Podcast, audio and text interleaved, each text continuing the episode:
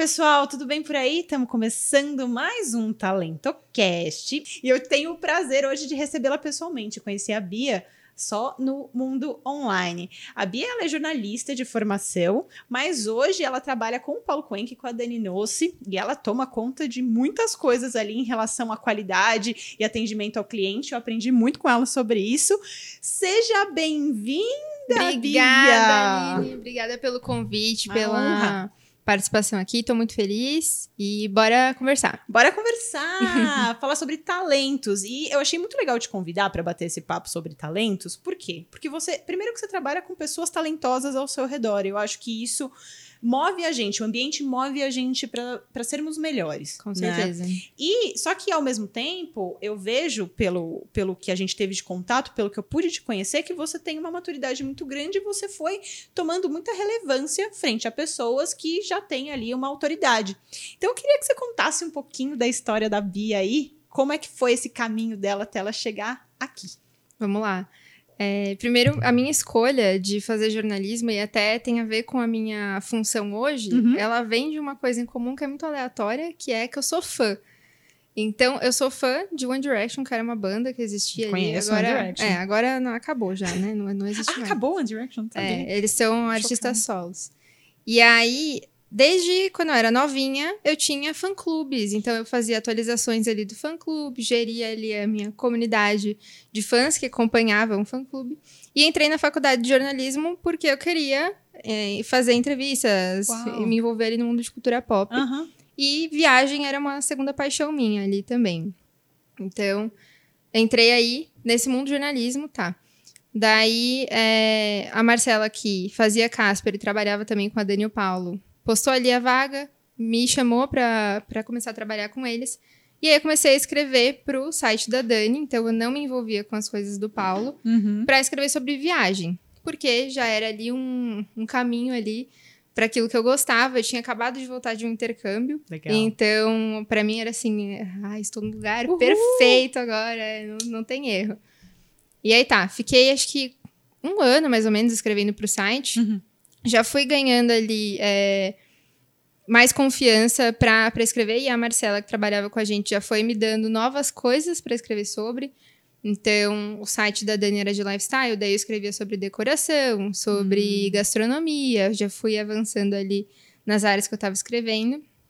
E aí, um belo dia, o Paulo decidiu que ele ia colocar o conhecimento dele que ele tinha, né, de, de marketing para jogo. Falou: ah, preciso fazer alguma coisa com isso aqui, né? Não dá para ficar só na frente Uhum. do canal. E aí ele criou um produto que chamava Comunidade Interneteira, que foi o primeiro infoproduto dele, né? Muita gente acha que é o superpoder, Mas mas, não não, era, era Comunidade Interneteira. E nessa mesma época aí as imersões e mentorias que ele dava, em conjunto com a Dani, né? Como eu estava trabalhando já no site há quase um ano e meio, dois, eles falaram, Bia, você tem a oportunidade de ou mudar de área ou continuar onde você tá. Daí eu falei, ah, eu tenho um, um problema na minha personalidade, que é que eu até fiz um, um teste de personalidade e deu que eu sou conformista. Hum, Então eu tenho que estar sempre tentando me desafiar, porque eu sei que a minha tendência é ficar na minha zona de conforto. entendi. Você- se sente Exato. confortável ali e quer ficar ali É. no quentinho. Aí eu falei, não, eu vou ficar aqui com a Dani, tá tranquilão. Aí passou uma semana e eu fiquei refletindo aquela minha decisão, né? Uhum. Pensando, mas por quê, né? Eu tô aqui fazendo isso há quase dois anos, por que, que eu não mudo? E não faço uma coisa diferente, né? Do que eu já tô acostumada. Não, não tento um novo desafio. Uhum. Aí eu falei, Má, eu quero testar uma coisa nova, né? Será que ainda dá tempo de mudar minha, minha decisão? Voltar atrás ali. Daí ela falou, não, dá, eu vou falar com a Dani e o Paulo. Daí a- eles falaram, então, vamos lá, Bia, vai ser isso? Vai. Daí foi. Então, comecei todo o material da comunidade interneteira, que já era sobre marketing. Comecei a escrever, então a Dani e o Paulo, eles iam muito em evento naquela época, foi Uhum. 2019, não, não existia pandemia, Não existia nada. Tínhamos É. muitos eventos legais. Então, todo evento que tinha, eles iam. Quando era no exterior, eles levavam a Má pra ir junto. Hum. Quando foi 2020, eu ia num evento com eles e aí Ah. a pandemia acabou. É, Mas aí, enfim, eles passavam todo o conhecimento ali que eles tinham e eu escrevia sobre. Então foi assim que eu entrei nessa frente, né, Uhum. de, de marketing com a Dani e o Paulo. Quando chegou a pandemia, não tinha mais como ter vídeo de viagem no canal, então eles tiveram que enxugar ali a equipe e continuou basicamente quem já estava fazendo coisas que não eram atreladas à produção, essas coisas, Uhum. né?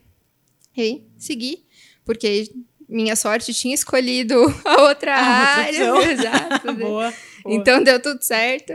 E aí a gente ficou nesse meio tempo ali sem ter o, o superpoder, é, fazendo curso, a- alimentando o site, porque a gente não tinha vídeo no canal com, com tanta frequência, era mais receita, né? Uhum, uhum, E aí o Paulo falou: Ah, vou começar a fazer live, né? Vou fazer 20 dias de live, uhum. quero ensinar a galera. Daí a gente falou: tá bom.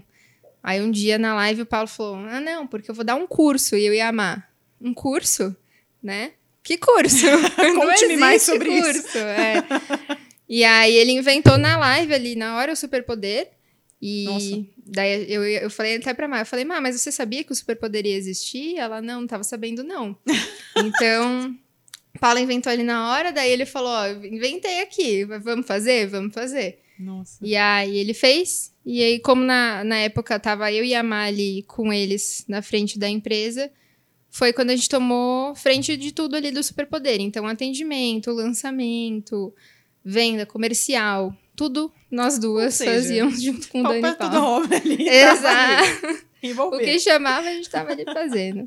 E aí foi assim que entrei no Superpoder com o Paulo e a Dani. Fui eu e a Má, a gente construiu o material didático junto com o Paulo, né? Então, ele fazia ali as gravações das aulas e aí a gente ia construindo junto com ele as ferramentas e a forma como o atendimento é feito hoje, né?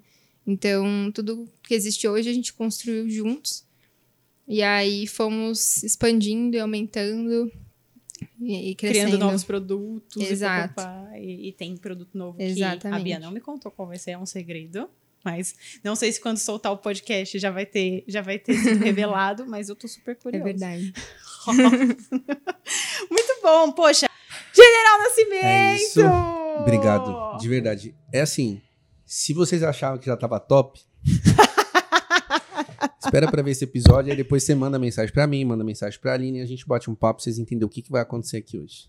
É isso, sentiu, Poucas sentiu. palavras. Sentiu, né? O general já diz o nome dele, ele é mentor de autodisciplina, gente. Então pensa num cara ali que, meu, é firme nas palavras, o jogo é, é do jeito que tem que ser, não tem atalho. Sem, sem atalho, sem sem conversa. Tá mimimi. com medinho, não quer ouvir verdade? Sai fora. É, verdades você. serão ditas e possivelmente palavrões também. Isso, galera, é o seguinte, se a mãe de vocês estiver perto, vocês não podem falar palavrão, não pode ouvir, por favor, vou até falar baixo. Mas vamos começar um pouquinho falando sobre a sua história, que eu Nossa. sempre gosto de falar da história dos meus convidados e Sim. trazer isso para o talento, como que você foi, né, percebendo os seus pontos fortes e a, e a sua caminhada. Você tem uma história super legal. Sim, né? Uhum. eu, eu comecei a trabalhar com 9 anos de idade. Eu era borracheiro, trabalhei pro meu pai. E dos 9 aos 15 anos eu fui borracheiro. Uhum. E assim, é, existia uma, uma questão que eu não sabia bem por que, que isso era assim. Porque assim, o meu pai ele me pedia situações ou tarefas ou coisas que na verdade eu não sabia se era para eu executar ou se eu tinha que pensar se servia para ele ou se servia para mim. O meu pai chegou a falar para mim que eu era doente. Depois eu vou contar um pouquinho mais. Meu pai achou que eu era louco. né? Uhum. Pô, que problema é esse que você tem, que não sei o quê. Mas na verdade era só eu analisando. Eu era um cara extremamente analista. Eu queria saber se pô, faz sentido pra mim fazer isso aqui, executar isso aqui. Aham. E isso foi uma coisa que levou durante um período. Meu pai foi se separou da minha mãe com 15 anos de idade. Infelizmente eu escutei algumas coisas do meu pai que realmente me impactaram muito. Né? Meu pai chegou a olhar pra mim e falou: "Pô, é o seguinte, tô indo embora e você não vai ter porra nenhuma na sua vida sem mim". Isso uma criança de 15 anos ouvindo. Uhum. Só que é o seguinte, galera, eu já tinha em mim essa veia de guerra, de fazer acontecer, e eu falei assim: ah, é? Então tá bom. Vamos ver. Então tá. Deu uma semana que ele tinha ido embora, eu arrumei um emprego registrado, Uhum. com carteira assinada, ganhando meu salário, meu dinheirinho, e fui o primeiro de casa. Então, assim, eu tive registro na carteira com 15 anos, quando ninguém nem falava em registro em carteira. E, e ali, esse foi um primeiro ponto de inflexão que eu tive na minha vida. Absurdamente foda. Por quê? Eu tive que ser o cara pra poder fazer a coisa acontecer. Meu pai tava indo embora, minha mãe triste, filhos pra poder tomar conta, e lá, lá ali nasceu o, o, o- Não o nascimento. Galera, meu nome é Gleidson, tá? Pra quem não sabe. Eu não explico porque eu tenho que falar da origem dele, Uhum. né? De onde vem, tudo, mas ficou nascimento. Ali nasceu a pessoa que eu sou, um pedaço dela. Uhum. por conta de toda a força que eu tive que colocar para fora. Esse foi um primeiro ponto. É, aí eu trabalhei em vários, diversos lugares. Eu sempre fui um cara que sempre trabalhou, sempre estava ativo.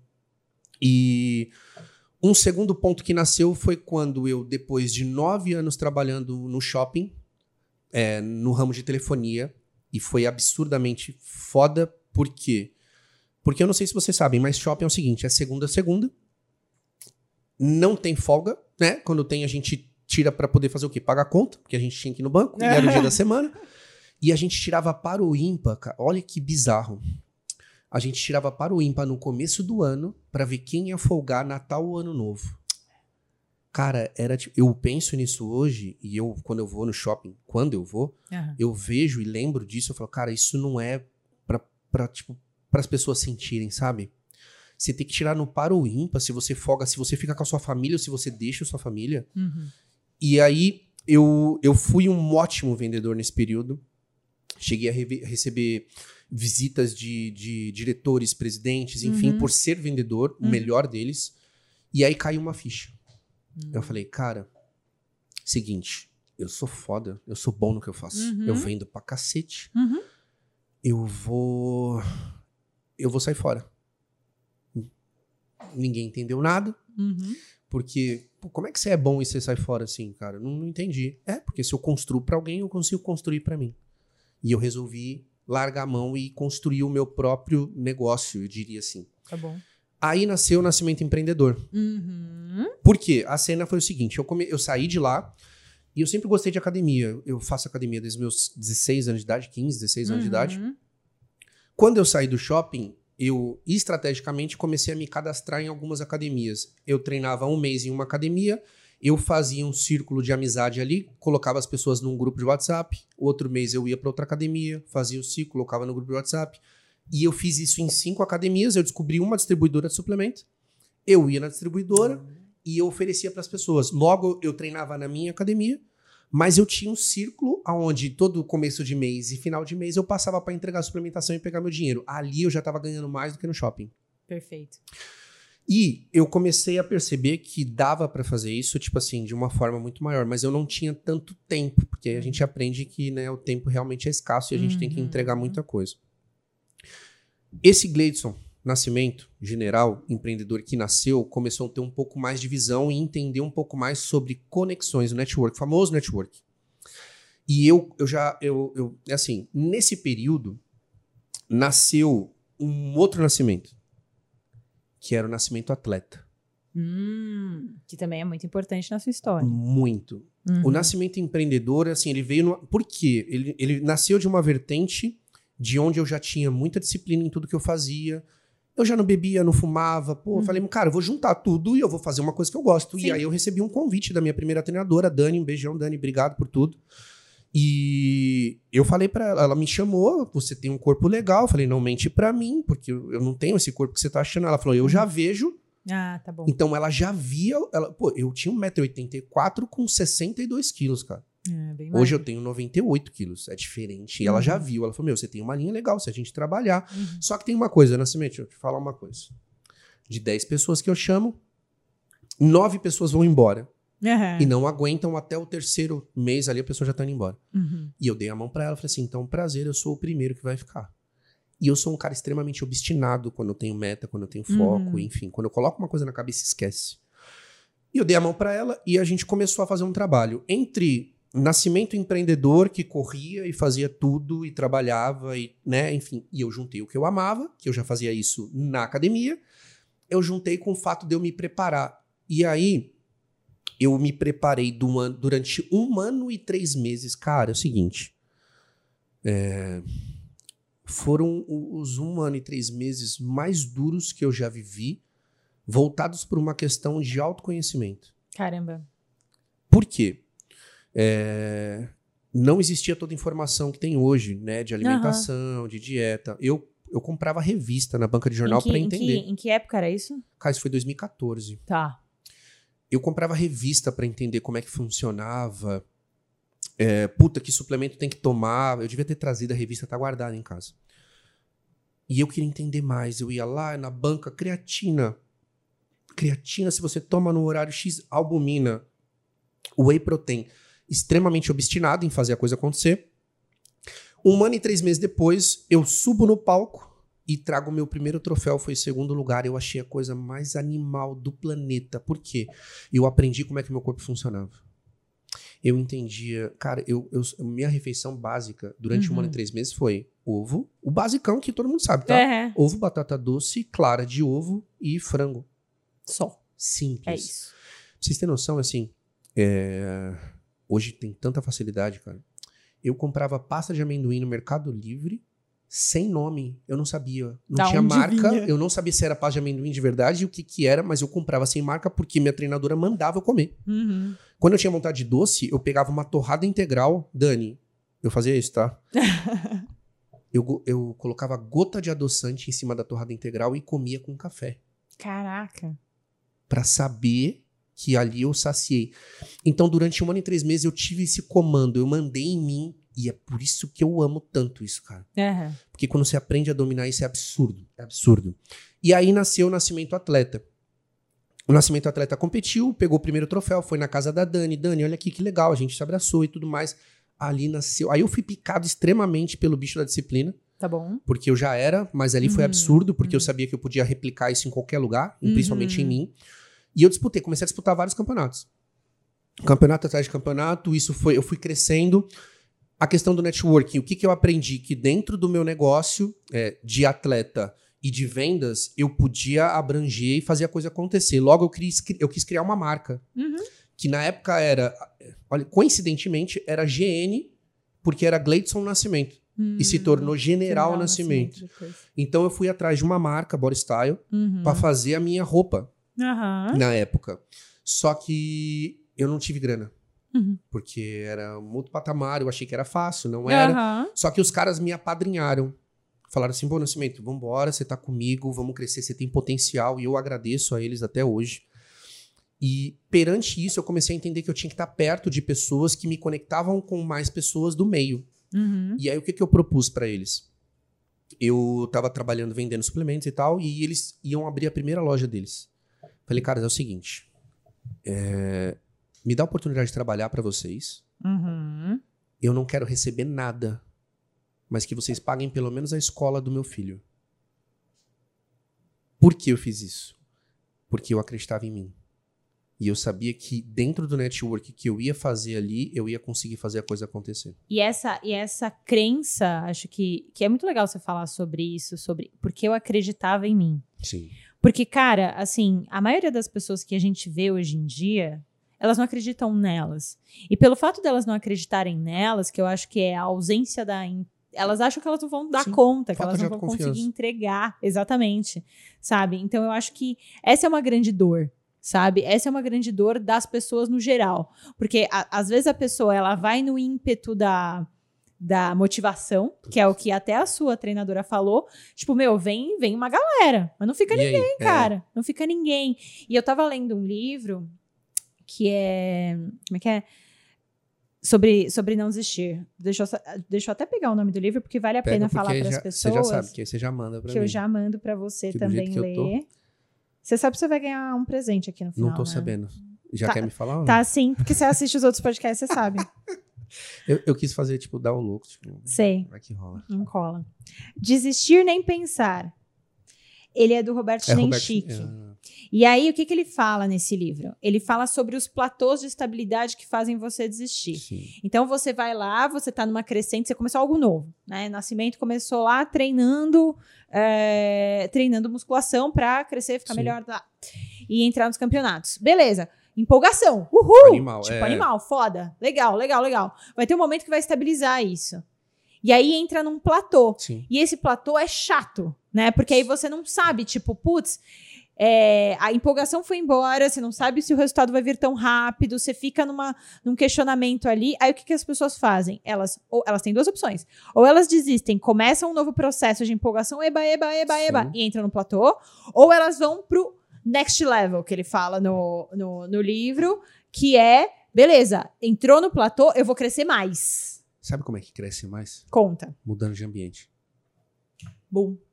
Mudando de ambiente. Perfeito. Porque essa é a cena. Quando você tá bom o suficiente e você acha que você não tem como tirar mais de você, e por que eu tô falando isso? Porque isso aconteceu comigo.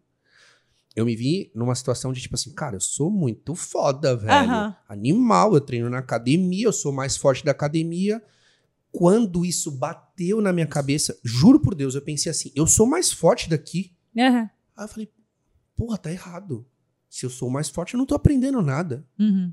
Eu preciso ir pra um lugar onde eu sou mais merda. Sim. E eu vou pra um outro lugar. E aí eu fui treinar num centro de treinamentos. Aonde lá só tinha os monstruosos. E eu olhava, me dava medo. Eu falava, cara, Olha eu sou caras." frango, velho. Olha o, o treinador, cara. O Johan. Deus saber que ele tá lá me dá medo, velho. Deus saber que ele tá lá, eu faço 20, 50 repetições a mais. Se eu vejo ele vindo na minha direção, eu brinco até com ele. Eu falo, cara, eu vejo você vindo, ou eu termino antes, ou eu faço 20 a mais pra você passar. Porque eu sei que se você o- ali, ele chega, ele chega e faz. É o seguinte, quanto você fez? Não, então mais 15, mais 5, mais 5. Até você morrer. Por quê? Ele é de uma geração mais old school. Uhum. E era onde a gente, de fato, aprendeu a crescer. A gente, a Uhum. gente brinca que lá era onde a coisa acontecia de verdade. Uhum. E ele realmente tira isso da gente. Então, o lance do platô não é só pro físico, ele é pra vida toda. Então, assim, vou dar um exemplo. É, eu sou o melhor palestrante aqui no Brasil. Caceta, eu sou muito bom, eu Uhum. palestro pra caramba, a galera gosta, estão me contratando. O que, que eu faço? Vou pros Estados Unidos. Eu vou pra um outro país. Por quê? Porque lá eu não sou o melhor, eu nem, sou, eu nem sequer sou conhecido Não lá. sabem nem quem você é. Então é, é sobre isso. Uhum. É sobre você conseguir entender que toda vez que você muda de ambiente, você automaticamente se torna uma pessoa melhor. Uhum. Eu gosto de chamar isso, e pra mim faz muito sentido, eu chamo de caos controlado. Hum. O caos, é, pra mim, assim, existem duas formas de caos: é o caos é, controlado e o caos aleatório.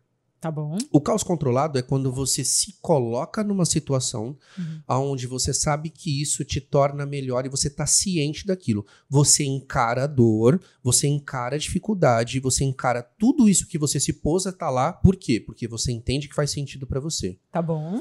E o caos aleatório é o caos que as pessoas se veem Uhum. em desespero por não saber o que elas estão fazendo lá. Então, as pessoas hoje, por exemplo, sei lá, você trabalha num lugar que você não gosta. Uhum. E aí o seu chefe te pede pra você ser melhor em tal meta, mas você odeia o lugar que você tá, você não queria estar lá. Esse é um caos aleatório. Você não tá pronto pra estar lá, logo você não tem como dar o seu melhor, logo a sua vida vai ser uma merda, você vai pra casa descontar no Perfeito. seu filho, enfim, Perfeito. tudo isso. Uhum. Agora, vou dar um exemplo. É um caos controlado. Uhum. Eu. Vou dar um exemplo meu. Eu fui pro CT. Uhum. É absurdo. É absurdo. Eu tava acostumado com três séries de 10. Aí eu chego lá, o cara fala, começa aquecendo com 4 de 20. Isso tira de mim, mas eu tô ciente que isso É tira de isso, mim. Exato, Eu pago o exato. preço pra estar num lugar onde eu sei que eu vou ser melhor. Então, o, o que eu percebo é que falta as pessoas terem noção de que elas estão se colocando em caos controlado. Se colocar numa posição de caos controlado é a melhor coisa que existe, cara. E, por exemplo, a questão de autodisciplina, ela vem justamente nisso. Uhum. Autodisciplina nada mais é do que você conseguir sofrer todos os dias e saber o porquê você tá sofrendo. Boa. É isso. Sabe por quê? Eu não gosto de lavar louça. Mas eu tenho que lavar louça. Sim.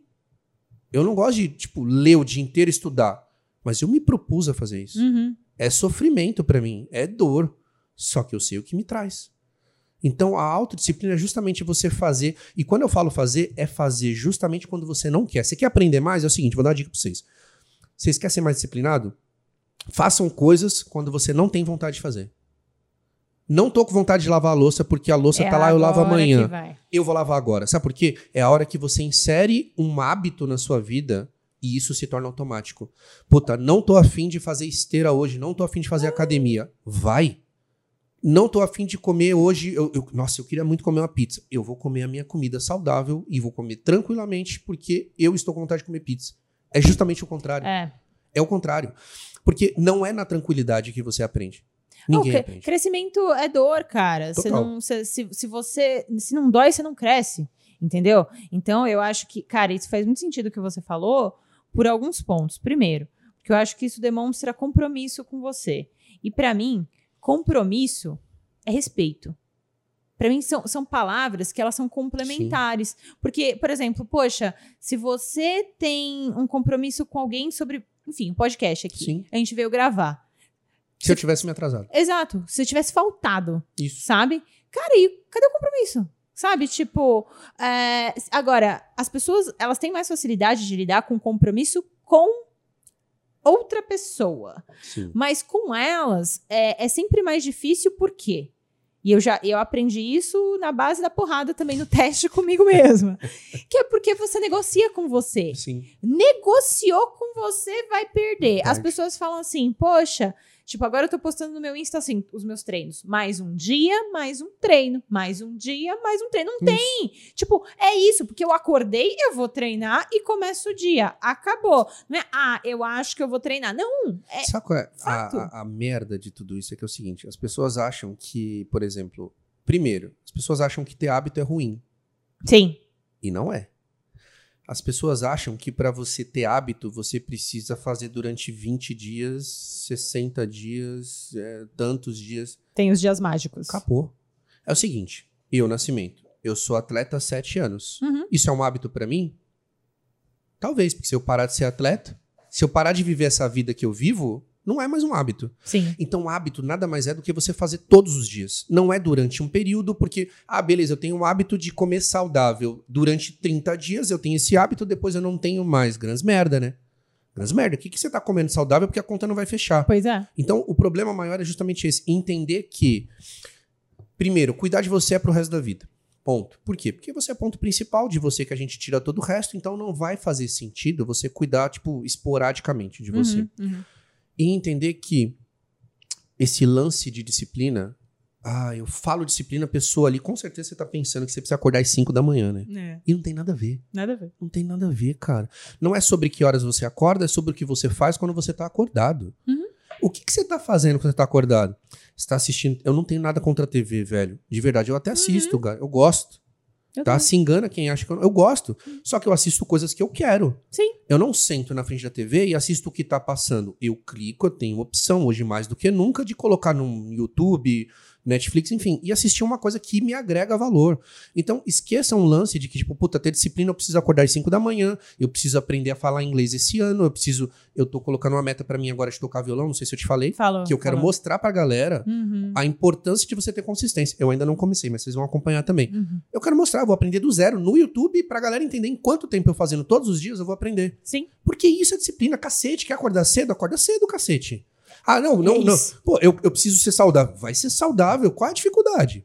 Qual é o problema que você tem? Pô, eu não vou comer isso. Por que, que você tá comendo, mano?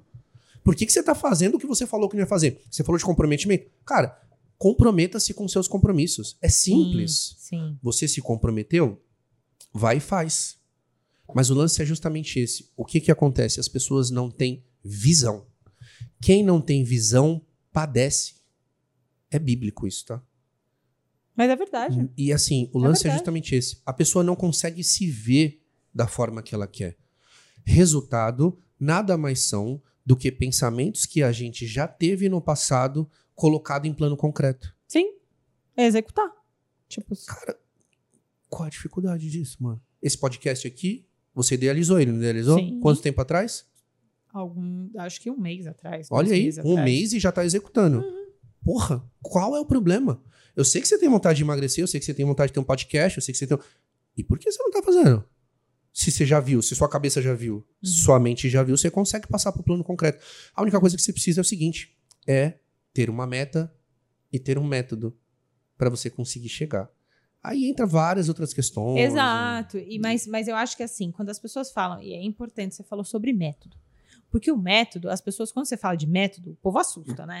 É. Fala, ai meu Deus, que eu tenho que criar o meu método. Ai, Jesus. Então, o método, ele é simples. Ele é tipo assim: é, quer acordar mais cedo? Você pega, leva. ah, programa, o método é esse: de, programa o seu despertador para mais cedo. Deixa. Estende, Longe. aí você começa, começa assim: puta, eu aperto soneca. Então tá bom. Aí você deixa o despertador num outro cômodo, no puta volume alto. E aí você vai até lá e desliga. Isso é um método. É. Só que, Simples. então, mas as pessoas confundem, porque acham que existe. É que assim, é. Pílula mágica do Matrix. Sim, É, é esse. A galera sim. tá esperando isso, tá? Ah, a internet me trouxe a informação com velocidade. Legal, bacana. Eu posso aprender a fazer um bolo gourmet hoje, Uhum. animal, um bolo de chocolate gourmet, acho que a galera gosta, né? Mas isso não me torna um boleiro. Sim. Para eu me tornar um boleiro, eu preciso fazer isso durante muito tempo, me aprimorar, executar, estruturar a minha empresa, criar, vender, escalar. Vocês acham que, que é assim que funciona? Da noite pro Pô, dia. é lindo a internet quando a gente olha por fora. É lindo. A gente olha ali, a galera, puta, com carrão, viajando e o caramba. Só que atrás. Tem muito. Cara, eu vou falar uma coisa pra vocês. Cara, vocês têm noção do que é comer durante um ano e três meses é, arroz sem sal, frango sem tempero, Pra construir o que de fato hoje eu entrego? Uhum. Ah, eu sei, mas também pra você é fácil. Porra! Sete anos fazendo isso? É fácil? Onde que é fácil? Faz você durante sete anos o que você ama e aí depois você vai viver disso. Aí você conta a história. Isso, Você e vai fazer. Puta, você Exato. gosta de fazer bolo? Faz durante sete anos, dez anos, que é assim, o dez anos da, da galera, né, que é o do dia pra noite, ele, ele antecede dez anos. Sim. Então, dez anos a pessoa vive, do nada, ela tem sucesso. Bacana, legal, ela criou e aí as pessoas olham pro sucesso, não olham por uns 10 anos. Mas é isso. E eu acho que é grande parte porque a internet, ela mostra o sucesso. É isso. Entendeu? É uma janela, né? É uma janela. E aí, você quer enxergar a janela ou você quer enxergar a verdade? Entendeu? É o que, quando você contou da, da história do, do feriado e tal, quando você trabalhava, né? Eu lembrei de uma história quando eu trabalhava em banco. Eu sempre tive também que, apesar de não trabalhar em agência, essas coisas, eu sempre trabalhei com investimento, mas eu tinha que escolher também se eu ia folgar ou no dia 25 ou no dia 31. Era sempre assim. E aí, geralmente, eu gostava de folgar no dia 25 porque o Natal em família sempre foi algo importante Sim. e tal, não sei o quê. Mas no dia 31, eu, é, eu sempre fui do, da- da- do galerê, né? Da Do zoeira. agito, da zoeirona. Sim, Eu tô sabendo. Aí, aí, eu, aí o pessoal às vezes ia descer pra praia e não sei o Uhum, quê. uhum. E eu falava, galera, eu vou descer, mas eu tenho que trabalhar. 31 de noite. Tipo isso, eu tenho que trabalhar até meio-dia, uma hora. A pessoa, não, beleza, desce aí quando você puder, né? Aí tá bom. olha a história, olha que engraçado. aí teve o dia que eu fui trabalhar dia 31, já fui com a minha malinha, e era esquema rolê direto, né? Praia Grande, entendeu? Não, é Pegava ia falar, o- van, van a- Como clandestina. é que chama lá? Na, na, na feirinha. É. Te encontro na feirinha. Exatamente. Tipo, aí ia lá pra, pro Jabaquara Não pegar, isso, pegar van clandestina, entendeu? Aí, beleza. Aí, só que antes eu, eu ia pro trabalho e tinha um fretado do banco. Peguei o fretado do banco, eu sempre fiz amizade com todo mundo, não tinha ninguém no fretado, que era um, bu- um busão. O motorista do busão falou: Ah, Aline, vamos aqui na frente, vamos trocar uma ideia, bora lá, Já último dia do ano pra cima, né? Vamos conversando, papapá. O ônibus quebrou. Aí, beleza, o ônibus quebrou. E aí ele chegou pra mim e falou assim: Aline, me ajuda aqui a consertar. uma mecânica. Segura a válvula. aqui. pegou, ele abriu a parte de trás do ônibus e tinha um botão que você apertava e aí ele pisava no, no acelerador e vinha toda a fuligem. Não. Ele, eu vou pisar, hein? Eu vou pisar. E eu apertando o botão. Ele, brá, Vocês chegaram na praia? não, mas era no meu trabalho ainda. Era o fretado do trabalho. Aí o meu. Nossa, aí- eu tô achando que já tava tipo não, caminho. não. Minha mão preta de graxa, cheguei no banco toda cagada.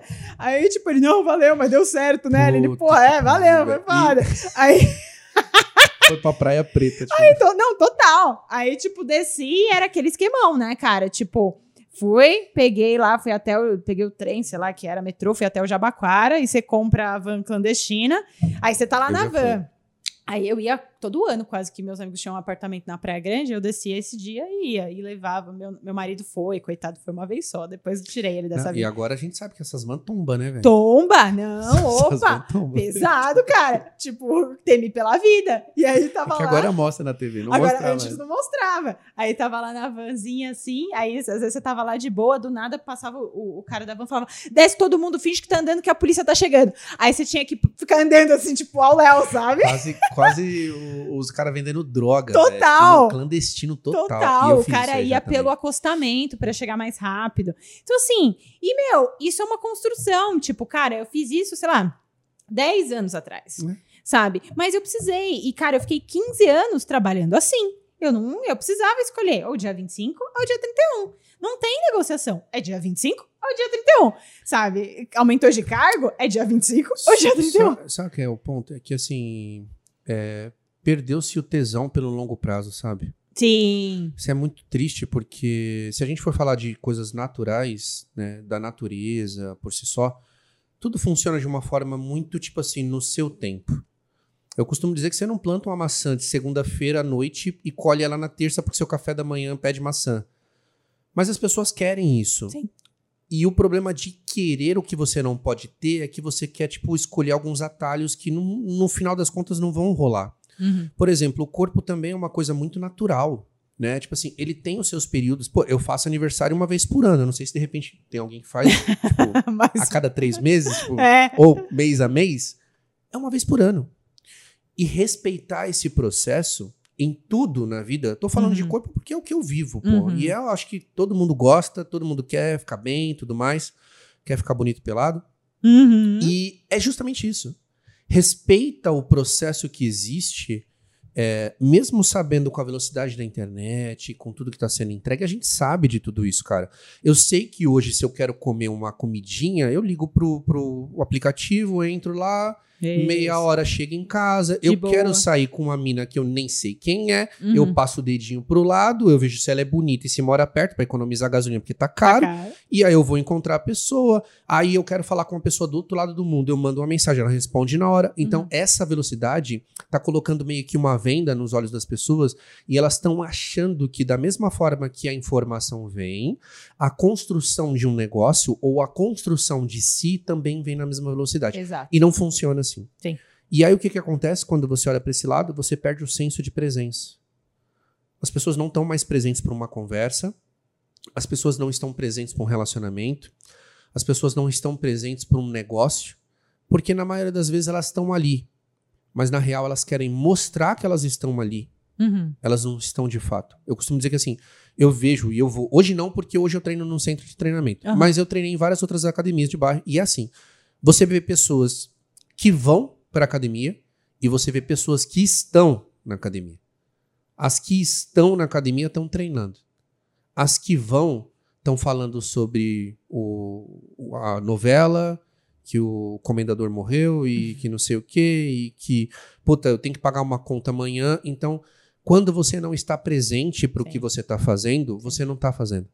Tô aqui com a Fabi Teixeira, maravilhosa, jornalista, repórter, apresentadora, mãe, falei tudo? Ah, faço tudo. Tudo que você imaginar, né? Vou aqui pegando as bandeirinhas. E é um prazer enorme estar aqui no seu Talento Cast para poder participar esse bate-papo com você. E vamos lá. Vamos lá, vamos lá. Tô muito animada, porque a Fabi realmente é uma pessoa super bacana, assim, a gente teve uma conexão super boa se conhecendo ali pelo, pelo Paulo Cuenca, né, fizemos alguns cursos em comum e a gente começou a bater um papo, falei, nossa, que legal, acho que vai ser demais a Fabi lá no meu, no meu podcast. Então, Fabi, vamos lá bater um papo, antes da gente começar a falar sobre talentos, Aham. conta um pouquinho da sua história pra galera. Tá. Colocando um pouquinho, quando você viu que você foi enxergando pontos fortes na sua trajetória. Quando eu falo pontos fortes, é tipo, putz, isso aqui eu fazia melhor que os outros no geral, sabe? As pessoas me elogiavam aqui, putz, aqui virou a chave pra mim. Então conta um pouquinho da sua trajetória. Então vamos lá. Bom, eu sempre fui uma criança que a minha mãe falava assim, eu era desinibida, né? Então, assim, falando em pontos fortes, eu acho que o principal era muito isso, assim. Ah, eu, eu sempre gostei muito de conversar, é, de fazer apresentação. Eu lembro que eu era pequena, eu fazia apresentação para minha família e achava que todo mundo tinha que parar para me ver. Muito bom. E o meu vô era o principal ali para me assistir. E eu acho que isso vem desde pequenininho. Eu gosto do público, eu gosto de ter a plateia. Então, eu acho que aí eh, eu fui crescendo com isso. Uhum. Eu sempre fui uma criança que fez balé, tinha a questão do palco, nunca foi problema para mim. Na escola também ter que apresentar trabalho. Eu fazia os- o, trabalho em grupo, pode deixar que eu vou lá que apresento. E até hoje eu tenho amigas que são minhas amigas de infância e elas sempre falaram: você era desinibida, mas não tanto assim. Então, Acho que a gente vai fortalecendo, né, essa questão. Quando eu me vi nesse universo, o que vou fazer da vida, que a gente se questiona muito, eu nunca tive dúvida. Eu falei assim, eu quero ser jornalista. E olha que curioso. Eu falava assim, meu pai é jornalista, só que meu pai é super do escrito, Tá. sempre trabalhou no impresso. E eu falava assim para ele, eu vou trabalhar na televisão. E ele falava assim: não, você tem que trabalhar no impresso, porque jornalista tinha, e assim. Aham. Até hoje tem um Tem pouco essa dessa coisa. questão, né? Uhum. Jornalista escreve, né? Jornalista, imagina, televisão, e há 20 anos, então era mais forte isso. Ele Uhum. Eu quero TV. Entrei na faculdade, eu fiz jornalismo na PUC. Uhum. E aí, o meu professor de rádio e TV na época era o diretor da cultura. E eu já tinha isso, assim. Eu sempre fui muito aguerrida daquilo que eu queria. Uhum. E eu falava assim, eu vou ser repórter. Eu não falava que eu ia trabalhar na TV como produtora, é, que eu ia editar, não. Eu vou ser repórter. Caramba. E já- aí eu comecei a fazer uns bicos, assim, na TV Alphaville. Tá bom. E eu levava minha, minhas matérias que eu fazia lá e eu já achava que eu era repórter, viu? o que, que é a juventude, né? Como você tem esse ímpeto todo. Sim. E eu falava pra ele, ai, Marco, você pode assistir? Aí ele assistia, assim, com a maior boa vontade. Marco Nascimento, um cara incrível, um super jornalista também. Aí ele falava assim, bom, você quer ser repórter? Eu falei assim, é, eu sou, né? Você já não tá vendo? Olha, ó. Olha aqui. Aí ele falava assim: ah, você quer fazer estágio lá na cultura? E me levou. Eu falo que a cultura foi a minha grande escola, na verdade. A PUC é uma faculdade incrível, Uhum. mas nada como a prática, né? Nossa, nada como com você certeza. poder vivenciar realmente uma redação de uma empresa que tem muita preocupação com a qualidade. Então, te ensina a fazer um jornalismo que eu falo assim: a TV Cultura realmente ela tem um jornalismo ímpar. E foi minha escola, porque eu fiquei os quatro anos de faculdade, eu tive esse privilégio de fazer estágio e passar por todas as etapas. Que legal. Apesar de querer ser repórter, Aham. eu fui rádio escuta, eu carreguei fita para um lado para o outro, eu saía com alguns repórteres, grandes nomes do jornalismo, para acompanhá-los fazendo reportagem. Então eu vivi esse bastidor antes de ir para frente das câmeras, Uhum. o que te dá um know-how muito grande. Então eu falo assim, das minhas forças, como você colocou, eu acho que assim, essa vontade, eu sempre tive muita vontade e determinação naquilo que eu queria. Uhum. E isso me ajudou muito nessa trajetória. Que legal, caramba, cara, que, que demais esse, essa. Eu acho que quando você fala sobre o ímpeto e sobre a vontade, né? Eu acho que isso foi realmente que mudou muito o jogo pra você, porque cara, se você não falasse o que você queria, sabe, seu professor jamais ia saber que realmente você queria tanto trabalhar como repórter e não ia te levar lá pra, pra TV Cultura e você ter toda essa trajetória, né? É, porque ele tinha ali outros 40 alunos Sim, junto. E sim. eu ficava, e eu falava pra ele, e até hoje a gente conversa, e eu falava, você é ocupado, né? e eu, eu- porque eu falava com muita determinação, era isso que eu quero, é isso que eu vou fazer, que não sei o quê. E, e realmente, acho que ele falou assim: bom, já que quer tanto, Aham. você vai abraçar com unhas e dentes. Sim. E sim. eu acho que é isso, assim. O querer te impulsiona também, mas não adianta você ficar querendo e achar que as coisas vão cair no seu colo. Não cai, você tem que ir atrás, né? Perfeito, perfeito. Eu acho que isso é o mais importante, né? Que hoje as pessoas acham muito que tem essa questão de, ah, não, eu tô pensando aqui, tô mantrando, vai rolar, vai rolar. Eu tenho talento, vão me enxergar. Exatamente, não é? É isso, sabe? Eu, eu, eu sempre, eu sempre falo isso para os meus mentorados, que assim, o talento, você treina ele. Você tem que treinar ele Uhum. com recorrência, porque senão, assim, o esforçado vai passar na sua frente, porque ele tá muito esforçado, então ele vai passar, ele vai ali e vai falar ah, tchau, tal, não sei o que, e, tipo, já vai te passar. Quando você é talentoso e, e fica, né, eu falo no, no mindset ali do fixo, né, citando o livro da Carol Dweck do mindset, tipo, você fica numa percepção que eu sou, eu sou suficiente, isso Uhum. me basta, né? E aí fica aquela coisa ali que você fica com você mesmo, ninguém sabe de nada, ou às vezes até te vê, né? Putz, um grande talento, uma pessoa, sei lá, um esportista que joga super bem, aí o cara vê os outros treinando, ele fala, mas eu sou muito bom, não preciso, não preciso treinar como eles. E aí todo mundo passando na frente da pessoa, né? Então eu acho super importante posicionamento e força de vontade, né? Eu acho que são duas coisas que, putz, mudam muito o jogo quando você realmente decide o que você quer, né? É, eu falo muito essa questão realmente, que assim, você pode ter todas as ferramentas ali na sua mão, mas se você não quer, né, e você não vai atrás, não adianta. Eu posso te oferecer o mundo. Quando eu tô fazendo treinamento de comunicação e eu explico, ó, tem que fazer isso, eu, eu falo assim. 70% é você, é você querer, é você se arriscar, é você realmente usar essas técnicas e essas possibilidades. E eu enxergo a vida também muito como, como essa questão.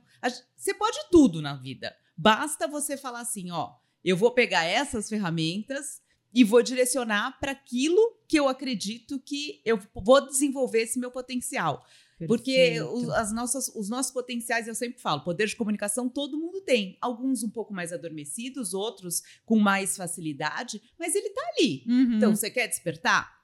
Tem, que tem que treinar, né? É. Eu acho que é isso mesmo. E, e é o que eu falo, por exemplo, o próprio meu exercício do podcast aqui, né? Cara, é um exercício de comunicação recorrente. Eu converso com as pessoas, eu vou melhorando, eu vejo o que deu certo, o que deu errado, e isso com todos os aspectos da nossa vida funciona, sabe? Tipo, de você falar, olhar e analisar e falar, cara, é, o que, que deu certo aqui? Sabe? E o que, que não deu certo? Uhum. Então, pro próximo eu vou ajustar. E aí você vai ajustando, ajustando, ajustando até que chegue numa melhora efetiva, né? Assim, eu acho que o processo de melhoria, ele é eterno, Sim. né? Ele não tem fim. Quando e quando você enxerga isso, fica mais gostoso caminhar, né? Porque as pessoas ficam caminhando buscando é, buscando o final, buscando o grande sucesso, buscando, tipo, mas cara, quando você chegar naquele sucesso que você projetou, sei lá, há um ano atrás, você já não vai querer mais ele. Não. É outro sucesso. Então, E essa questão da excelência também, né? Porque acho que como ser humano, e eu hoje me enxergo assim, hoje às vezes eu penso assim, Aline, será que hoje eu, com essa trajetória toda de vida, teria esse mesmo ímpeto? Talvez não. Mas não me arrependo de nada, assim. Eu olho para trás e eu vejo tudo que eu fiz no profissionalmente, eu falo assim, é, muito, tive muitas oportunidades, grandes profissionais que eu tive a sorte de cruzar aí no meu caminho, mas eu sempre fui muito aguerrida. E eu acho que isso, assim, se falar assim, qual que pessoas que me conhecem é, no meu dia a dia, Uhum. qual que é uma característica da Fabiana? Eu sou uma pessoa que você fala assim para mim, esse copo tem que chegar ali você soprando. Eu vou passar a noite soprando, mas ele vai, Ele vai chegar ali. Muito bom. Não, mas é isso, né, cara? E é tão difícil encontrar gente assim hoje em dia, porque as pessoas desistem. Sim. As pessoas desistem. Elas falam: ah, não, não vou soprar. Porque amanhã eu tenho um compromisso. E aí, se eu ficar soprando, vai demorar a noite inteira. E aí eu não vou dormir. E aí? Sabe? Então, assim, é, é assim que acontece, né? E aí as pessoas têm mania de achar que o sucesso chega para algumas pessoas porque elas têm sorte. É, é muita sorte, viu? Eu acordei muito quatro da manhã, viu? É, imagino. Fazer matéria e É, tudo mais. Muito barro, eu falo. Jornalismo de TV tem um certo glamour, tinha até mais antigamente do que hoje. Aham. Mas eu falo, todo mundo só vê as cachaças que eu tomo, não os tombos que eu levo. Total. Porque o que eu já é, pisei em lama, e eu gosto disso. Eu falo Uhum. assim, hoje que eu tô apresentando e mai- muito mais voltada para o meu trabalho de mentoria, Uhum. Eu sinto às vezes falta da adrenalina da rua, de pôr meu pé no barro realmente, de entrar na comunidade. Já passei por diversas situações.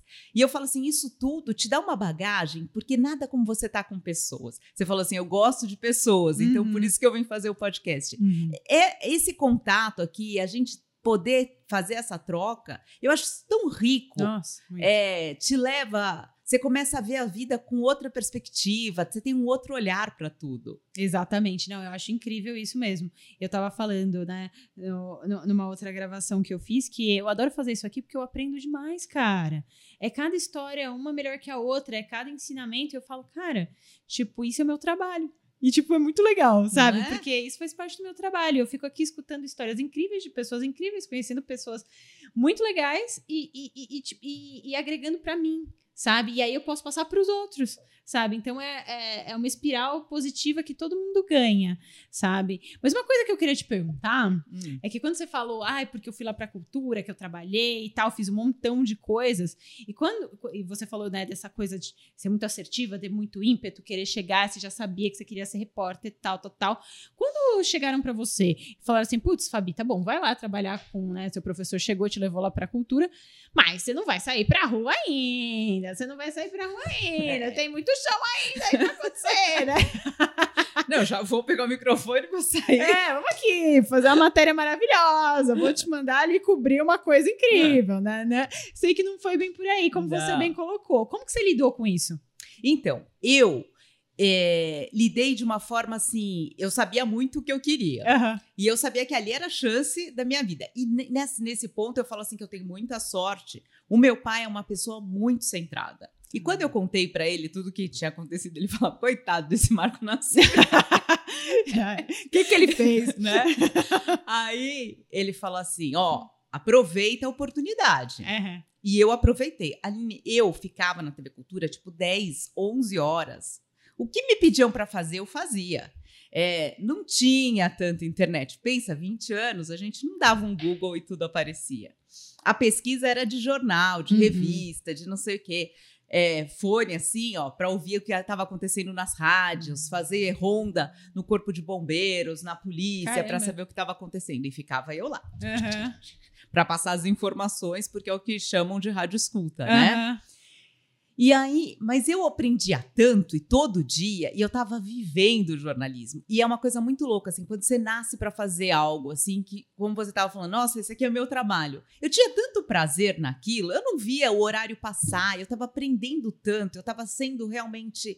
Eu, eu tinha esse sentimento tão grande de gratidão que eu falava assim, o que me dessem para fazer, eu era, eu ia com a, com a maior das boas vontades, assim. E quem me conheceu nessa época sabe, mas eu ia sempre arrumadinha, porque se tivesse a chance, e aí teve, Uhum. eu já tava pronta para ir. Perfeito! Não, eu acho isso super legal. Porque as pessoas às vezes falam assim, ai, porque eu me preparei tanto.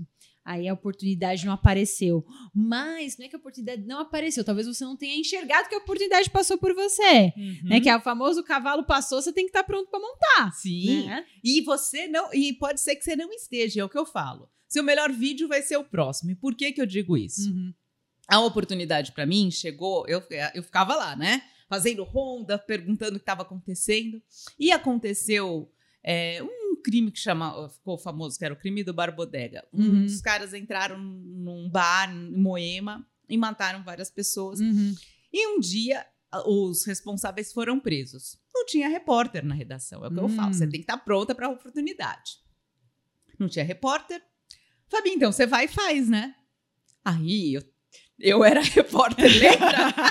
Aquela lá. eu era. Eu vou, lógico que eu vou.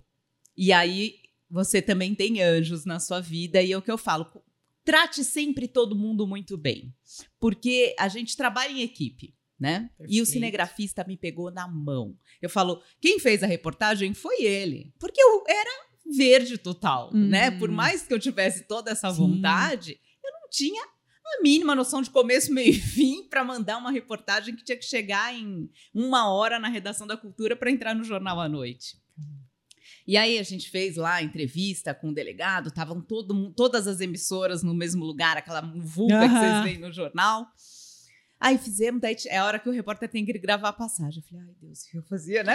Tremendo. tremia, tremia. Aí eu, ai meu Deus. Aí ele, você vai falar assim? Eu, tá. Aí gravei uma, gravei outra. Não ia ficar melhor, mas Ó, vamos fazer três frases bonitinho, Assis. Ai, que anjo. Aí ele falava assim: "Gra- fala três frases, já tá ótimo. Fala assim, assim, assado. E depois eles já vão colocar a entrevista do delegado, tá tudo certo. E assim foi a minha estreia na televisão. Muito bom. Mas é o que eu falo, eu falo assim: é aproveitar a oportunidade e saber que você tem outras pessoas que você pode contar. Que às vezes o, o jovem tem um pouco disso, assim. Sim. é, eu faço às vezes palestras para os jovens e falo assim: é, saiba que quem é mais velho e que tem o conhecimento tem muito para te oferecer. E a gente tem que jogar junto. Então, às vezes, a gente chega com uma empáfia que a gente não tem, que a própria juventude às vezes nos dá. Sim. Mas a gente tem que ter também a humildade de saber que, assim, a gente tá todo dia aprendendo. E saber escutar, né? O que Sim. você falou, você parou, você escutou, você seguiu ó, o, que, o que aquela pessoa estava te falando ali e saiu, né? É, é, é realmente, eu acho que trabalhar essa humildade sempre, né? Uhum. Porque eu acho que às vezes as pessoas, de fato, elas começam a ter, assim, a sua estrada, a sua jornada de sucesso e elas acabam esquecendo um pouco É. dessa história, né? E aí é tipo, não, mas espera, eu já fui aquela pessoa, eu já não, eu teve uma hora que eu não sabia falar, sabe? Então, por que que eu primeiro não posso ajudar uma outra pessoa agora que eu sei, Uhum. né? E também quando alguém nesse outro patamar que eu tô agora quiser me ajudar, eu posso receber também isso, né? De uma É. forma positiva, não é uma crítica, não é nada, é uma ajuda, né? E assim, e, e o olhar do outro, ele é. é e assim, eu sempre falo, tenham sempre um olhar generoso. A gente hoje vive esse universo das redes Sim. sociais, que todo mundo aponta o dedo, cancela, não cancela. E, ah, isso pode fazer, isso não pode fazer. Eu falo assim: todo mundo pode fazer tudo. Você está à vontade em fazer? Né? Para você, se você vai se sentir à vontade, então você pode fazer tudo. Sim. Acho que o que você não pode fazer é aquilo que vai contra o que você acredita. Valores. E você tem que e assim, tem um olhar generoso para o outro e para você também, uhum. né? Menos autocrítica também, porque às vezes a gente se critica Nossa, tanto, sim, né? Sim. Essa autocrítica acaba te destruindo e te, te impedindo de tanta coisa. Uhum. Então assim, eu falo, eu sou muito generosa comigo também, viu, Aline? Assim, eu sou generosa para olhar para o outro e falar, vai, vai em frente, conta comigo, se precisar. Mas eu também tenho esse olhar para mim, porque eu falo assim, se eu não for generosa comigo, como é que vai ser? Perfeito, perfeito. E eu acho que isso falta também. As pessoas, elas ajudam muito o próximo. Uhum. Mas elas se esquecem, porque elas estão numa maluquice tão grande que elas se esquecem delas, né? Então é importante, como que você vai ajudar alguém de fato? na, é, de, de forma assertiva mesmo, conseguir aj ajudar genuinamente, é. né? Se você não se ajuda. Não, e se seu coração também às vezes não tá preparado, é, preparado e né? leve, né? É. Porque a gente só pode dar aquilo que a gente tem. Perfeito, perfeito. Muito bom. Tô aqui com o Ale Saad. Bem-vindo, Ale! Tudo bem com você? Tudo bem, obrigado. O Ale, ele é fundador dos Empreendedores Compulsivos e também superintendente da Espro. A gente vai bater um papinho com ele hoje sobre talentos. E eu tenho um carinho muito especial pelo Ale, porque a gente é família, né, Ale? Família. É mais fácil. É mais fácil. A gente dá aquela ligadinha, primo. Grava um podcast comigo? Ele fala assim. E aí a gente grava. Ai, muito bom. Obrigada, Ale. Imagina, é um prazer. É um prazer, prazer estar aqui. aqui com você. Mas vamos começar batendo um papo sobre a sua história, né? Então, tá hoje eu entendo que você trabalha com algo que você gosta muito, Sim. né? E isso é algo que assim é muito difícil de acontecer com as pessoas, não é algo trivial. Geralmente as pessoas não seguem esse caminho por diversos medos, enfim, tem diversas questões pessoais que as pessoas não seguem esse caminho que é um caminho de muita coragem, inclusive. Tá bom. Né? Mas me conta um pouquinho da sua trajetória. Como que você foi descobrindo essa questão do empreendedorismo? Como é que foi essa trajetória até você chegar aqui? Tá. Bom, eu fui descobrir que o que eu fazia era empreendedorismo com 40 anos de idade. Uhum. Eu fazia as coisas, mas eu não sabia que isso era empreendedorismo, né? Mas, assim, desde pequeno, eu, eu nunca pensei e falei assim, ah, vou fazer carreira em tal lugar. Então, tipo, eu, eu tinha banda. Eu tá tocava bom. bateria. Uhum. Então, quem toca bateria tem que ter um quarto com isolamento acústico. Perfeito. Já que eu vou fazer um quarto, eu faço um estúdio. Aí comecei a alugar o estúdio, comecei a produzir jingle, e aí as coisas foram acontecendo é, é, eu, o Espírito Santo, eu sou capixaba, tenho uhum. uma vocação internacional muito forte, comércio exterior e tal. Aí eu fiz um curso de comércio exterior e tal, falei, pô, deixa eu trabalhar com negócios internacionais. Aí comecei a olhar como é que funcionava a parte de trade e tal, não cheguei a mexer, mas falei, já sei como funciona.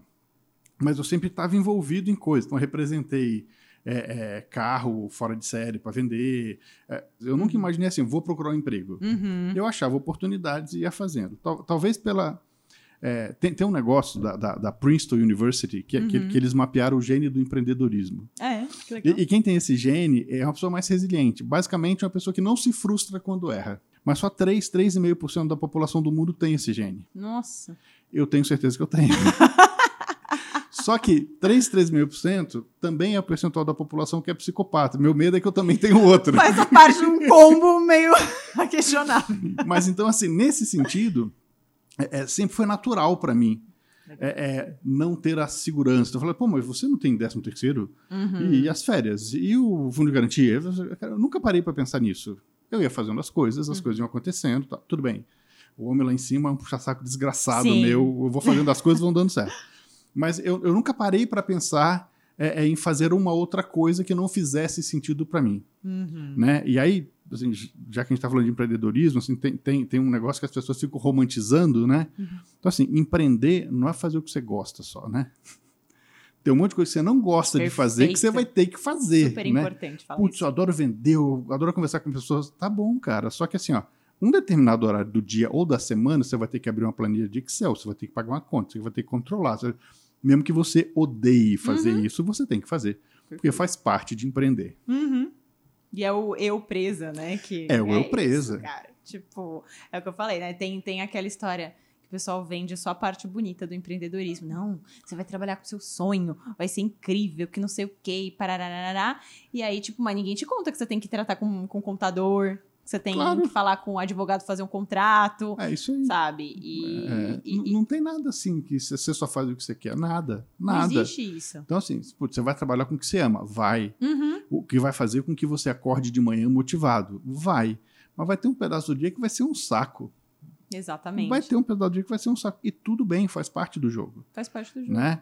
Então, é, é esse movimento de você é, fazer o que você gosta, o que você acha que faz sentido, aquilo que você Uhum. acredita, Uhum. não quer dizer só fazer as coisas legais. né? Então, quando eu comecei a empreender, eu já sabia disso. Eu não sabia que era empreendedorismo, mas eu já tinha entendido que você tem que fazer as coisas não legais. Ou as coisas que você não tem tanta competência para fazer. Né? Então, aí você tem duas opções na vida. Você aprende aquilo, ou você pede para alguém fazer. Uhum. Vai ser um sócio, um consultor, um parceiro, um fornecedor, sei lá.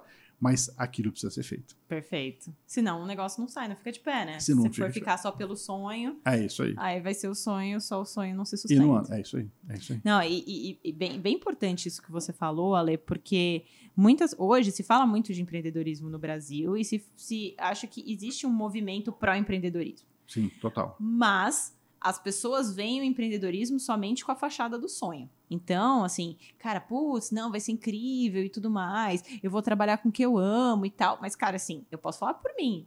Eu trabalhava em banco, né? 15 anos trabalhando no mercado financeiro, sempre trabalhei ali minhas 14, 15 horas. Eu continuo trabalhando. Ou E- mais. E agora eu trabalho de final de semana também. Então, já aumentou, entendeu? Então eu trabalho muito mais. É isso aí.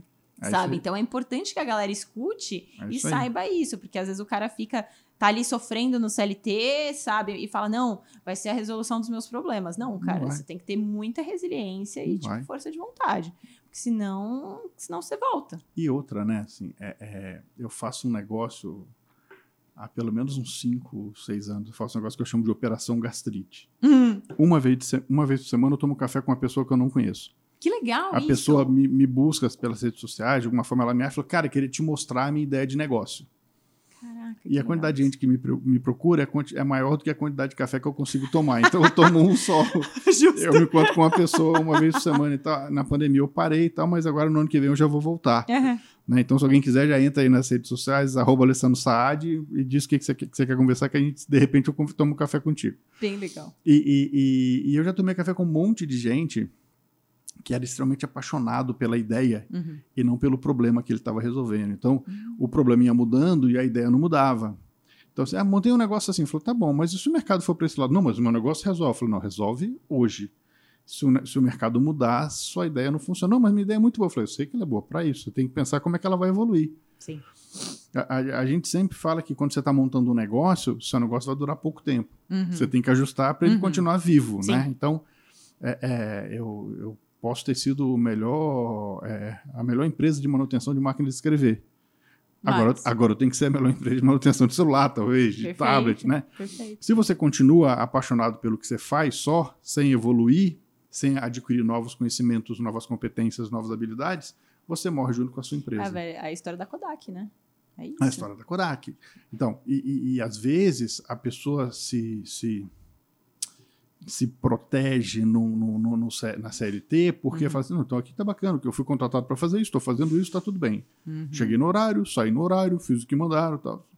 E, e- e as pessoas também não percebem que isso só não é mais suficiente também quando ele é um funcionário, Sim, quando ele é um sim, colaborador. Ele tem sim. que fazer mais do que mandaram. Perfeito. né? Já, já pedem que ele tenha essa atitude de dono, atitude intraempreendedora. Exato. Então, assim, cara, assim, ó, pronto, Vi- falei. É, não, mas virou um negócio meio obrigatório mesmo. Porque, É. assim, se você faz só, você sendo CLT, faz só o seu job description, cara, você não vai ser promovido, sabe? isso. tipo, é tipo, cara, parabéns, você fez, você fez o que era pedido, sabe? Então, ele, até no próprio, no, no próprio CLT, eles procuram um intraempreendedor, que é o cara que veste a camisa, É que é o cara que faz é a isso. mais, que o cara desenvolve ideia. É, é, eu vou até ser melhor. Eu não vou nem falar parabéns, vou falar só obrigado que você fez o que você tinha que fazer. parabéns, você tivesse feito Não, um é, é, é tipo isso, A, exatamente. a- a gente lá nos compulsivos tem um produto que é uma jornada intraempreendedora. Legal. E a gente roda nas empresas e é mais ou menos assim: a gente roda para achar os caras que são feras. Uhum. E depois que a gente acha, a gente já coloca os caras numa segunda jornada de solução para a empresa. Então tem que lançar um produto novo, aumentar a receita, diminuir despesa, ou fazer algo que aumente a eficiência. Uhum, Uma das duas coisas. uhum. E aí esse movimento que é feito, ele traz, no começo do, do, do programa, as pessoas saindo. Então, quando a gente faz isso, o- a primeira vez que a gente vendeu foi num banco grande, né? E os caras falam, pô, mas as pessoas vão ficando pelo caminho? Eu falei, vão. mas elas vão ficar frustradas? Não, elas vão optar por não seguir, você vai ver. É uma escolha, né? Aí o cara fala assim, não, putz, sabe o que, que é? Que eu tava com um projeto grande que me atrapalhou e eu não consegui seguir. Eu falei, tudo bem, só que você tá fora. Não, sabe o que que foi? É que eu tive que fazer uma viagem a trabalho. Eu falei, tudo bem, você escolheu. Não- não- não- Aqui, aqui não é penalidade. Uhum. A gente deixou a regra do jogo clara. Se você conseguir participar da nossa jornada e fazer o que você tem que fazer, você segue com a gente. Então, no final, tinha 28, para ser mais exato. E, e- e- e eles fizeram seis projetos. Tá. E os seis projetos foram aprovados e implementados. Só o primeiro pagou todo o nosso programa e ainda daria para contratar um outro. Uau. Só que o primeiro gerou de ganho. Então, assim, é- é, são poucas pessoas mesmo. Senão todo mundo seria líder, né? Se- Senão você teria 5 mil CEOs e, e 200 gerentes, sei lá. Uhum, E- uhum. Então, esse movimento também de você é, é, extrair da pessoa a- a- aquela habilidade que ela tem, mas não percebeu ainda, Uhum. ou aquilo que ela acha que é natural, você mostra que aquilo é extraordinário. Ah, sim, sim. então, e ela também fica, usando a palavra do momento, empoderada. Essa é uma das, né? E ela faz esse movimento, fala, putz, eu posso, olha o que eu estou fazendo aqui. E ela evolui dentro do- do- da empresa. Então, é, é muito legal isso. Não, bem, bem legal isso. E é um exemplo perfeito de, de como o intraempreendedorismo funciona e gera benefício para a própria empresa, né? Então, cara, assim, essas é, eu vejo que assim, essas grandes empresas, né, multinacionais, enfim, elas vêm olhando o empreendedorismo com olhos diferentes Total. e se aproveitando de, de surfar na onda do tipo, ah, empreendedor é legal, mas por quê? Você pode ser empreendedor aqui também, É isso aí. É isso né? aí. Tipo, E, e aí tem uma outra coisa que a gente brinca e que acaba virando um negócio muito sério, que Aham. assim, é, a gente entra no meio da cadeia. Então, sei lá, uma empresa de um operador de telefonia celular, ela tem pacotes corporativos para empreendedores que estão começando, para tá PMEs bom. e tal. Uhum. E por alguma razão ele não está performando. Uhum. Legal. Então, a gente tem um programa que, em nome deles, a gente vai para uma determinada cidade, um determinado mercado, e ativa esse mercado para eles com capacitação em empreendedorismo. Então, a gente vai lá, passa um dia com esses empreendedores falando como modelar um negócio, como desenvolver uma proposta comercial, blá, blá, blá. Gestão, finanças, liderança. Então, quando chega na parte de tecnologia, Uhum. a gente destaca aquela empresa que está patrocinando a nossa Uhum. ida. Uhum. Ah, um banco. Tá, tá bom, quando a gente chega na parte de meios de pagamento, a gente destaca aquele. Legal. Mas no final, o que, que acaba acontecendo? É, é o fato da gente capacitar todos e, e- e- e- não obrigar que eles consumam nada, eles fazem de graça. O- o- a empresa banca, a gente vai, eles vão de graça. É, Acaba gerando um- uma conexão positiva com a marca que, que, que- que patrocinou. Exato. Né? Então a gente também tem esse outro lado que a gente chama de na estrada, como preciso na estrada. A gente Uhum. vai indo onde, onde precisa e roda uma metodologia nossa que chama Jornada Empreendedora. Uhum. E aí a gente roda a jornada em cada uma das cidades e faz um relatório e fala, ó, aconteceu isso. E aí a empresa começa a ter informação. Acaba virando quase que uma pesquisa quali. Aham, né? Porque aham. o negócio é Sim. intenso, a gente Sim, vai trocando sim. ali e tal. Então, tem, tem, tem mais um ponto aí que, além de fomentar o intraempreendedorismo, as empresas estão usando, usando o empreendedorismo, principalmente do- do- das empresas de pequeno porte, como uma ferramenta de relacionamento para fidelizá-los. Para quando ele virar uma empresa grande, ele ele um já está junto ali, né? Então, É, ele aproveita, é um pouco, um pouco até de uma pegada meio os caras que apostam em startup, né? É isso- é isso aí. Os caras veem, É isso aí. veem valor e tipo já, já ficam ali próximos, é isso. né? A diferença é que ele aposta em muitas, né? Em Em muitas. Uhum. E aí tem uma outra coisa também, que você trouxe um, um negócio que me incomoda um pouco, né? Uhum. Porque o mundo todo está querendo apostar em startup. Aham, Né? Sim, sim. E, e- e- se você olhar a startup, ela não para solta sozinha. Ela precisa da economia real, né? Então, tipo, sei lá, vou falar de uma marca que todo mundo conhece, todo mundo gosta, iFood. Uhum. Uma baita solução, né? Putz, economia colaborativa, espetáculo. Mas se você não tiver uma pizza boa do outro lado, você nunca mais usa. Perfeito. Né? Perfeito. En- Então, assim, é- é- é- é- esse- essa questão de você respeitar, de você valorizar a economia real, de você valorizar o pequeno, de você valorizar o Uhum. cara que gera de fato aquele emprego, que compra, produz e vende e tal, assim, isso é muito importante as pessoas perceberem que Uhum, no uhum. final são duas coisas. No final, atrás de todo CNPJ só tem CPF. Então, é gente com gente. E atrás de toda tecnologia tem uma solução que tem que chegar até ela, Sim, né? sim. Faz total sentido. Então, é, é- é importante as pessoas perceberem que é, a- a- a- o pequeno tem uma gestão mais complexa, né? Então, tipo, a gente está gravando aqui num espaço super bacana e tal. Uhum. É, é, você está empreendendo, você está criando é, é, várias oportunidades de negócio para você aqui. O podcast é um canal de comunicação, né? Uhum. Pô, Você não conseguiria fazer isso antes. Mas você tem uma outra atuação que você é gente com gente. Que, não é- que- Sim, que pode ser online, mas que pode ser presencial e que então é, é, as pessoas têm que entender que não são é, é, concorrentes, são complementares essas coisas, mas que uma não anula a outra. Perfeito. É muito importante esse olhar de falar, não são concorrentes, são complementares. Porque tem muita gente que joga o jogo da, da concorrência, que nada a ver, cara. Uma vez me falaram uma frase que eu gosto muito, que é assim, se você tá, tá, tá alinhado, você tá, se você é um barco e estivesse no mar e tá alinhado com os outros barcos, quando a onda vira, ela vem para todo mundo. Tipo, então vai todo mundo pegar a Ah, ondinha, sabe? Então, assim, cara, faz seu jogo, eu faço o meu.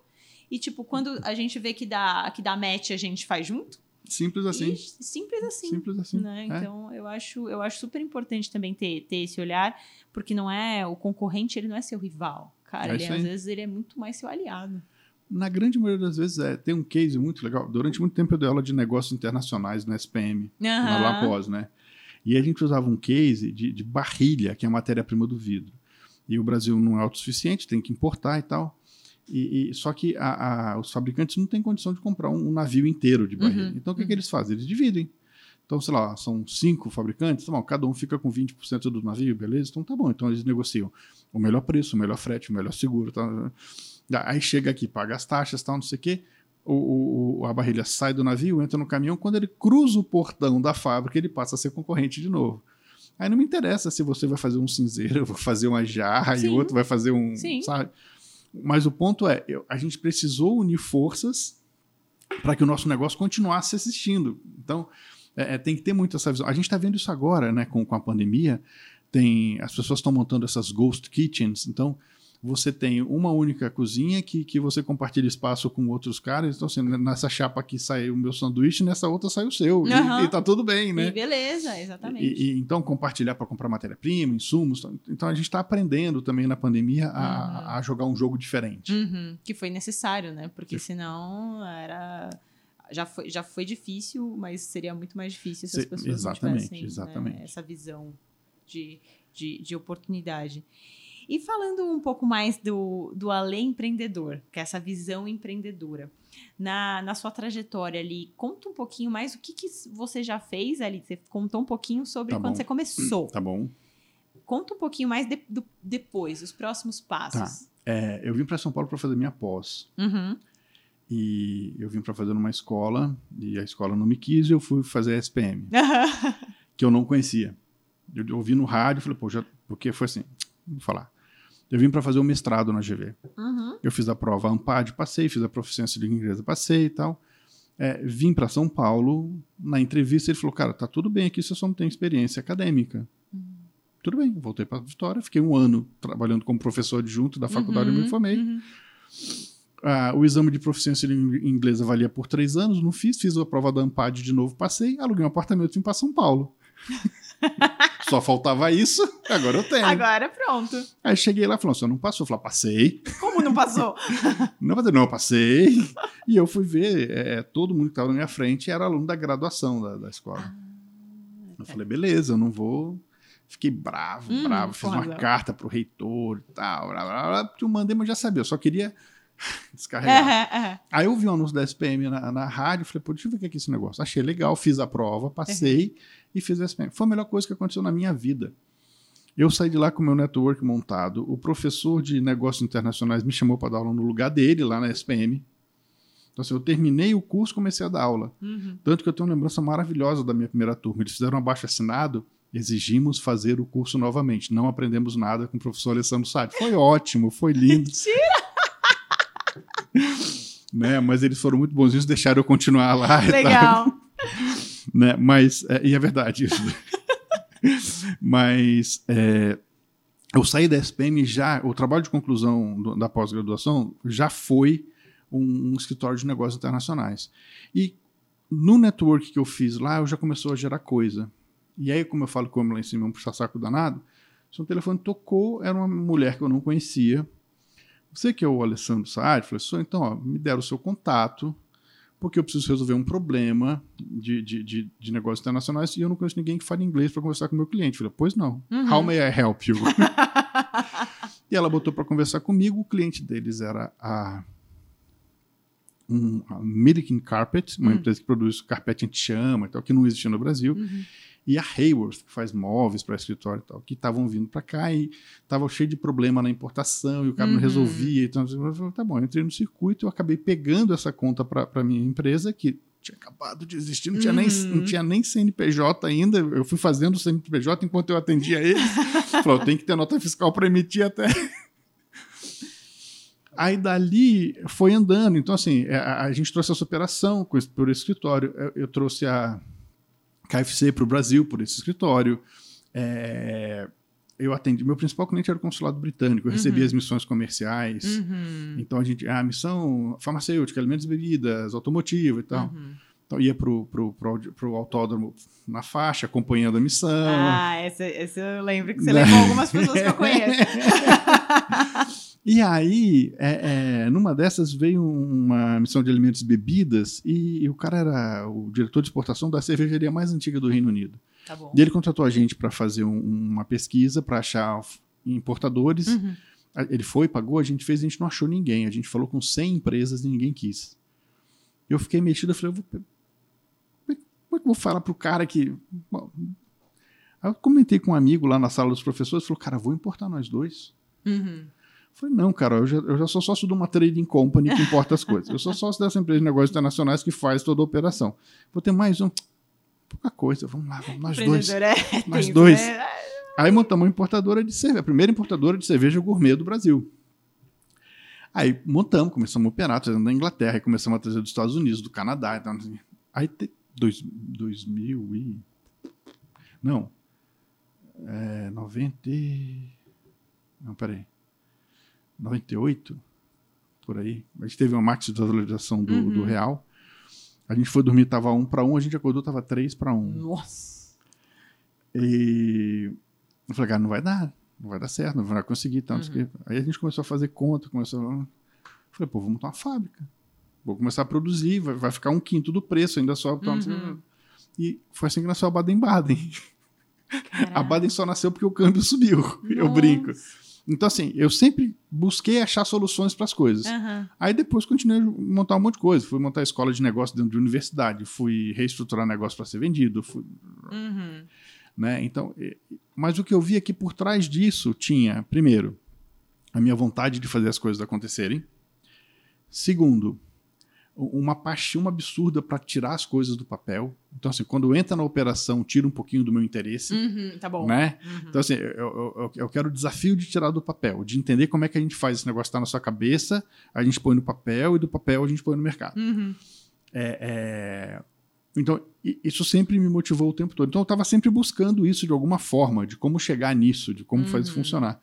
E eu acho que foi o que me impulsionou em tudo que eu fiz. assim. Então, eu sempre tive várias coisas, vários projetos acontecendo simultaneamente Uhum. por causa disso. E a, e a educação sempre caminhou junto. Então, virei palestrante, Desde comecei a fazer mentoria para executivos, continuei dando aula na pós e tal.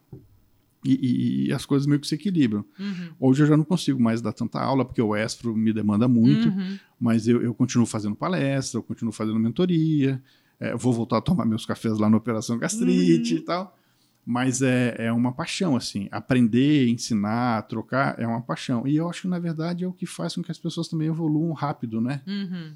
Então, Não, aprender o tempo todo faz evoluir rápido. Muito legal, né? Eu acho que a parte boa do que você trouxe, que eu acho que é um talento, é que tem muitas pessoas que eu converso hoje que elas, elas se enchem de informação, se enchem, então são muito, muito boas, tem muito conteúdo, muita coisa, mas elas não põem pra fora. Então elas não, esvaziam o copo pra Entendi. ajudar as outras pessoas né? Então elas ficam, puxa, e aí elas começam a ficar é, insatisfeitas também, porque elas Claro. falam, cara, eu não sei, mas é porque você não põe pra fora, né? Ah. E eu acho que isso é muito da execução, né? Que é um perfil que você mencionou e que aparece muito em você, assim, de, cara, não, eu, eu entendi, vamos executar agora. Vamos Então, testar, pôr- vamos, testar vamos esse ver, negócio. É, é.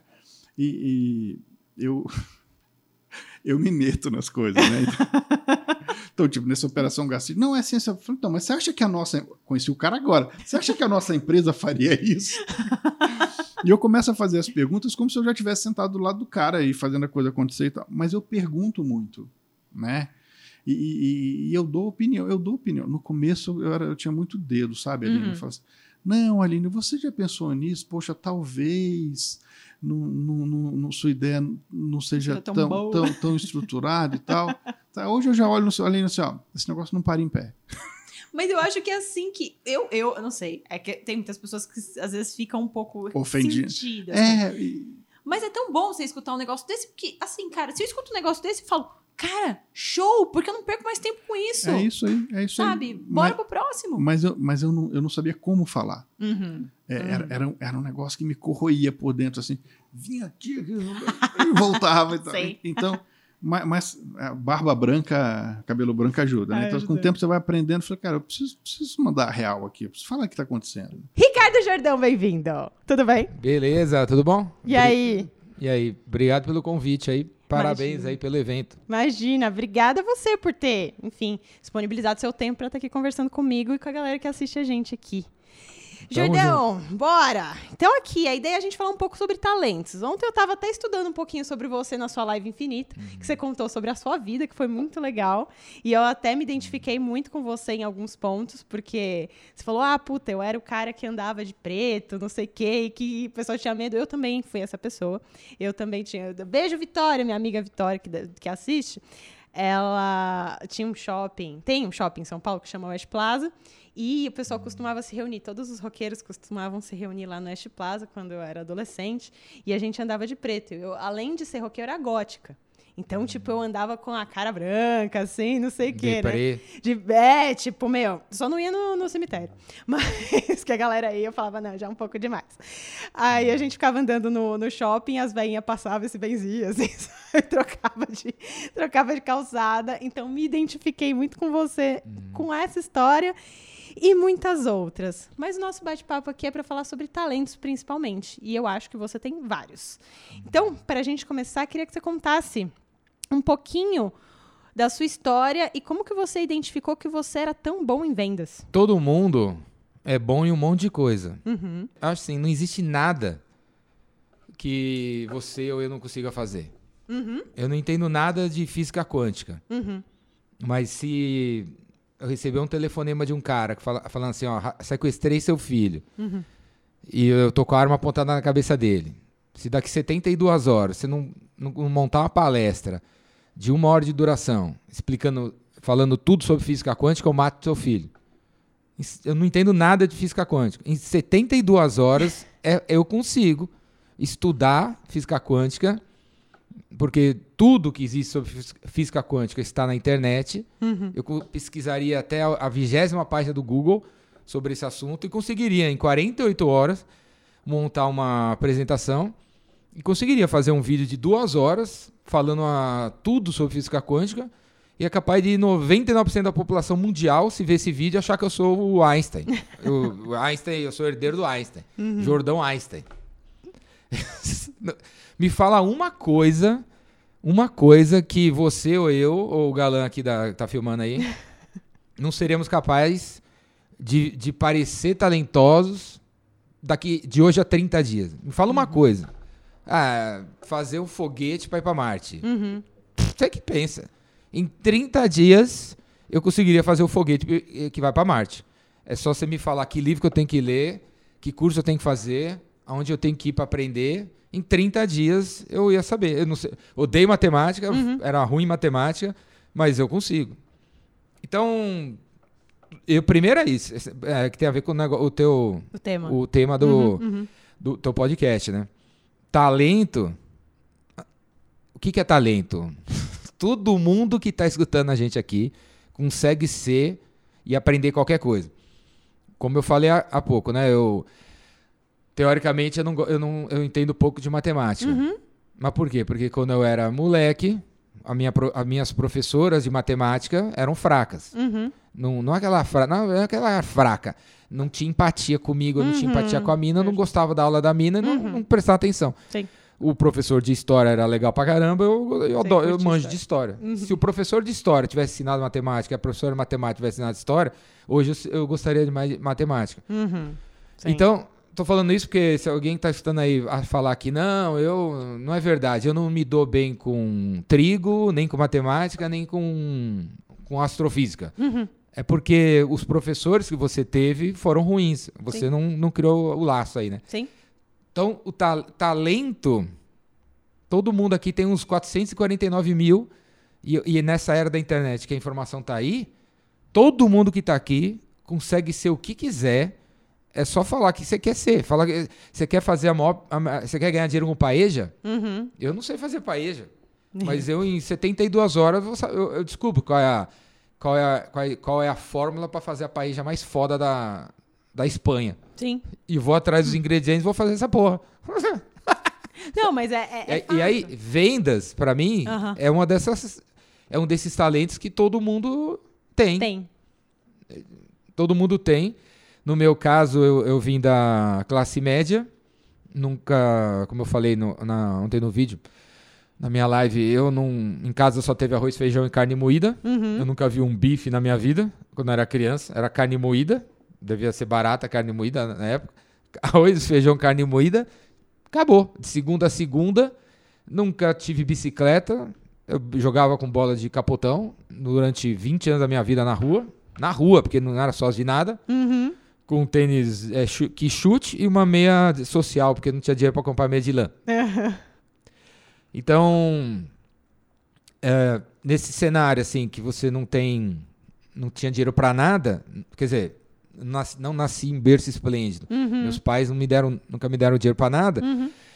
Eu era um moleque curioso, gostava de ler, gostava de ver, gostava de não sei o que lá, e vi que existia rock, por exemplo, né? Uhum. E eu era, sempre fui roqueiro desde o começo. Aí os Beatles foi a primeira banda, vai, com sete anos. Uhum. Eles lançaram, tinha 20 discos. Pô, pra comprar 20 discos tinha que ter uma grana, né? Sim. Então onde é que eu vou? Meus pais não vão me dar essa grana.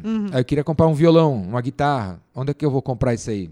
Como que eu vou comprar? Meu pai não vai me dar o dinheiro. Aí com sete anos eu descobri uma maneira de ganhar dinheiro, né? Que era fazendo bolão na escola e tal, apostas de, de jogos de campeonato. E ganhava dinheiro com isso, com sete anos, oito anos, nove anos. A palavra vendas nunca passou pela minha cabeça. Tipo, eu tô fazendo uma venda aqui, criando relacionamento, prospectando clientes, fazendo funil, sei lá, gatilho mental, não sei do que. Na, tô. Eu inventei um negócio chamado bolão. A ideia é eu ganhar um dinheiro com isso e falar para todos os moleques da escola apostar. Uhum. E sobrar um dinheiro para mim. É isso. E, e segunda, segunda a sexta eu tenho que fazer isso. E quando. Aí você vai crescendo, né? Eu fui crescendo e descobri que isso aí é vendas, né? Uhum. Mas foi muito tempo depois que a palavra vendas Apareceu. apareceu, né? Legal. Na, na minha cabeça, né? Uhum. Mas você acha que, por exemplo, tipo, que você falou, se você me. Eu não sei fazer paeja hoje. Se você me falar, puta, faz daqui a não sei quantos dias, eu vou fazer. Mas eu acho que. é, e eu queria saber se você concorda com isso. Tem muito do esforçado também, né? Porque você tem que ser esforçado. Porque não adianta. Uma coisa que eu sempre falo é que, assim, se o talentoso, o cara. Tem pessoas que têm a. Enfim. É que nem você falou, eu também sou péssima em matemática. Eu, sou economista, mas eu sou péssima em matemática. Eu, eu- era boa na parte de humanas, sabe? Mas eu precisei ali me esforçar minimamente para passar na faculdade, para concluir o curso. Mas, é, eu, em determinado momento, eu acho que o esforçado passa o talentoso se o talentoso não se esforça. Concorda? Eu, tem um vídeo recente, é, eu até falei acho, ontem, tem um vídeo recente do Neymar circulando aí, que ele É. fala que quando ele estava na peneira do Santos, tinha moleques melhores do que ele. Aham. Mas ele não sabe por que os moleques pararam de ir no treino, ele continuou indo, ele continuou no treino e só Logo. sobrou ele. Sim, em vendas, falando Aham. meu mundo de, no mundo de vendas, quando você olha o mu- ah, como que acontece uma venda, geralmente, em 99% dos casos, quem fez a venda, quem ganhou o cliente, foi quem não desistiu. Foi quem continuou fazendo follow-up, mandando mensagens e não desistiu. Os outros que não ganharam, não ganharam porque pararam. Pararam de entrar em contato, eh, começaram a se achar chato, não querem atrapalhar e perdeu o cliente. Né? Uhum. Sim, se você não ir atrás, não, não, ro- não vai rolar. Uhum. Mas é, a, a tal da, a tal da motivação, eu acho ela mais, mais importante que talento. Tá bom. Você ter essa. A, a motivação, a vontade de ter que fazer o troço. Sim. Por isso que, é, é- é- por isso que se você. te- se te falta motivação, entra numa loja aí, compra um carro em 400, 400 anos, mensalidades de 15 mil, que você vai ficar motivado para danar. Entra numa, num prédio, compra um apartamento com boletos, sabe? Nada melhor que uma dívida para você ficar com vontade de aprender a fazer paeja em 72 horas, sabe? Sim. Sim. Então, porque o talento todo mundo tem. Uhum. A motivação é o que, é o que acho que pega. Concordo. Não, puta, A motivação é, é o que pega. E realmente, se você não continuar, vai ter um outro cara que, que quer a mesma coisa que você e vai conseguir. E vai ganhar. Vai ganhar o cliente, vai ganhar a prova, vai ganhar o campeonato, Uhum. porque você não, Você Na- não continuou. não continuou. Bruna ou. Fit Camille no Insta.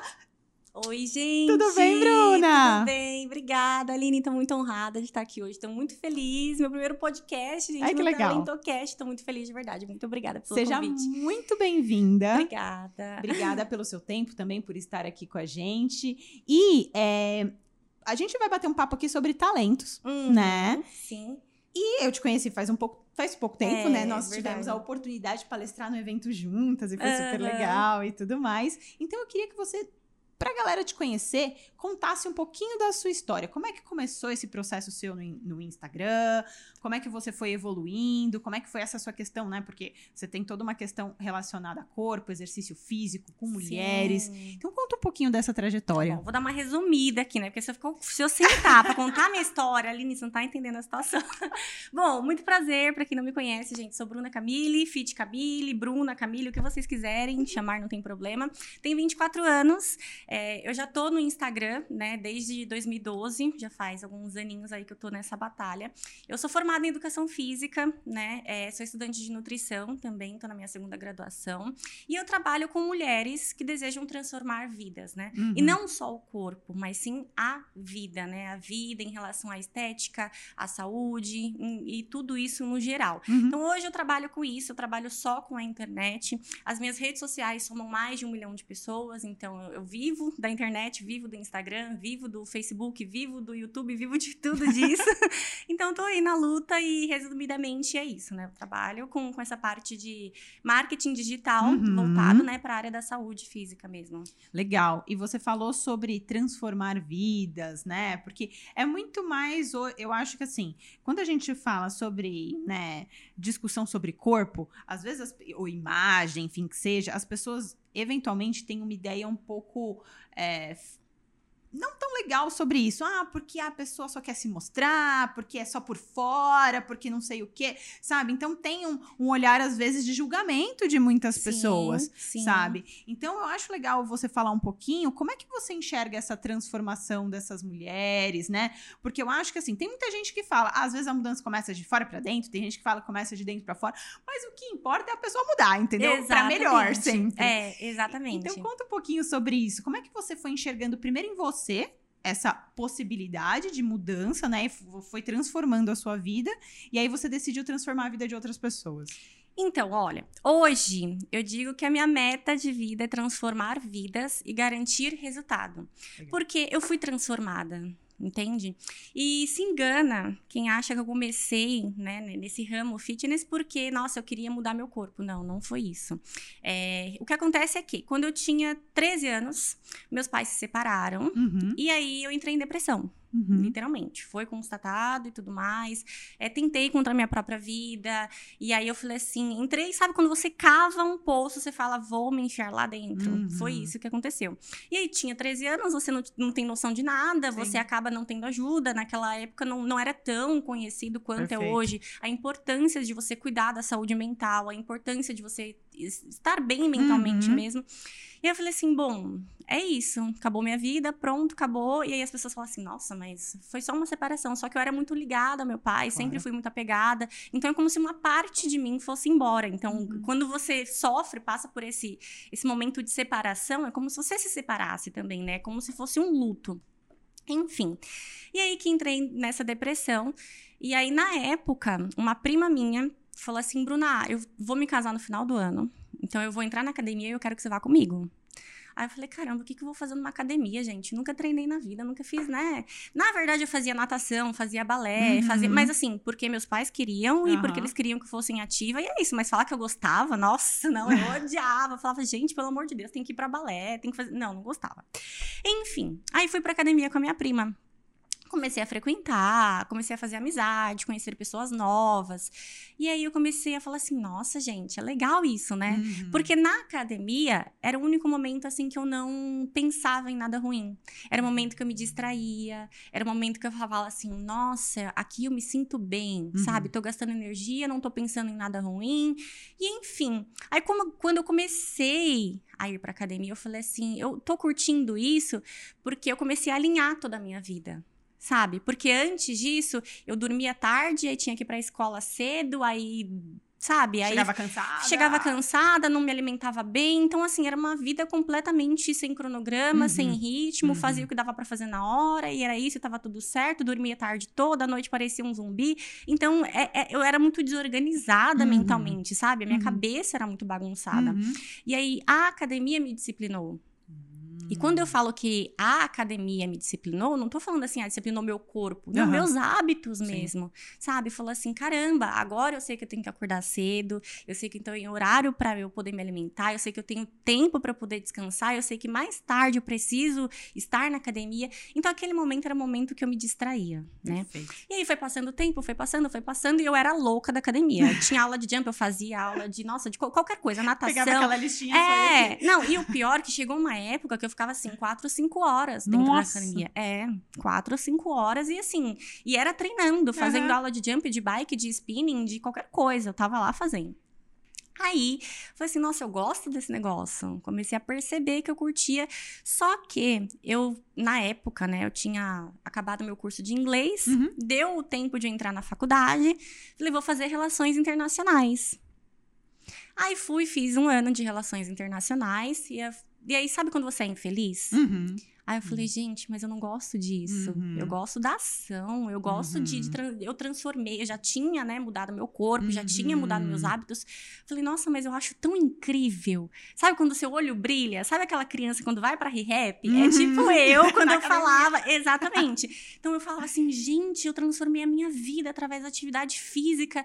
E aí, quando eu tava na faculdade, eu falava assim, nossa, mas eu não tô transformando nada mas eu não tô fazendo nada. Então, foi naquele momento que eu senti, eu falava assim, gente, eu preciso fazer com as pessoas o que eu fiz comigo mesma. Legal.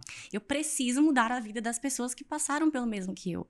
Ou então eu preciso mostrar para ele, para elas, para eles que é possível, que, que eles são capazes, porque se eu conseguir, eles também conseguem. Uhum. Então eu, eu, eu sentia esse desejo, sabe, ardente no meu coração. Eu falava assim, gente, eu preciso fazer alguma coisa.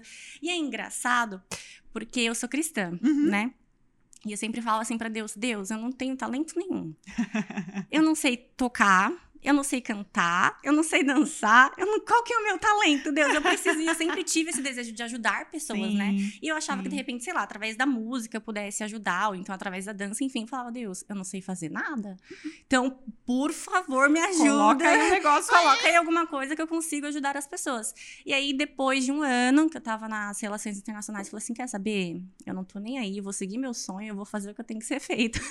aí eu abri mão da, da faculdade e entrei na educação física. Aí foi aí que eu achei, que eu comecei a levar, né, a profissão a sério, comecei a realmente trabalhar na área. Uhum. A, a me mostrar, me impor naquilo que eu gostava de fazer, naquilo que eu amo fazer. Sim. Então foi aí que eu falei: pronto, me achei e é isso. Puxa, que legal, né? E, e você falando isso, né, me, me remetem a algumas coisas. Eu acho que quando a gente vê alguma coisa, a possibilidade de alguma coisa, né? Como você viu a sua vida se transformar, você fica tão eufórico que você quer Sim. levar para as outras Uhum. pessoas, né? E quando a gente vê, não tem mais como desver. É, Né? exatamente. Tipo, tá claro ali, mas muitas vezes para as pessoas que não enxergaram ainda, elas falam, tipo, putz, não, não vou conseguir, não é, é. assim, Sim. não sei o quê. E colocam empecilhos na frente, né? Pra, pra enfim, que, que seguram elas e poderiam ser pessoas que estão, estariam fazendo trabalhos incríveis, Sim, mas acreditam que não conseguem. sim. Né? Então, eu acho bem interessante você trazer esse ponto, e principalmente quando você falou sobre a pergunta, putz, Deus,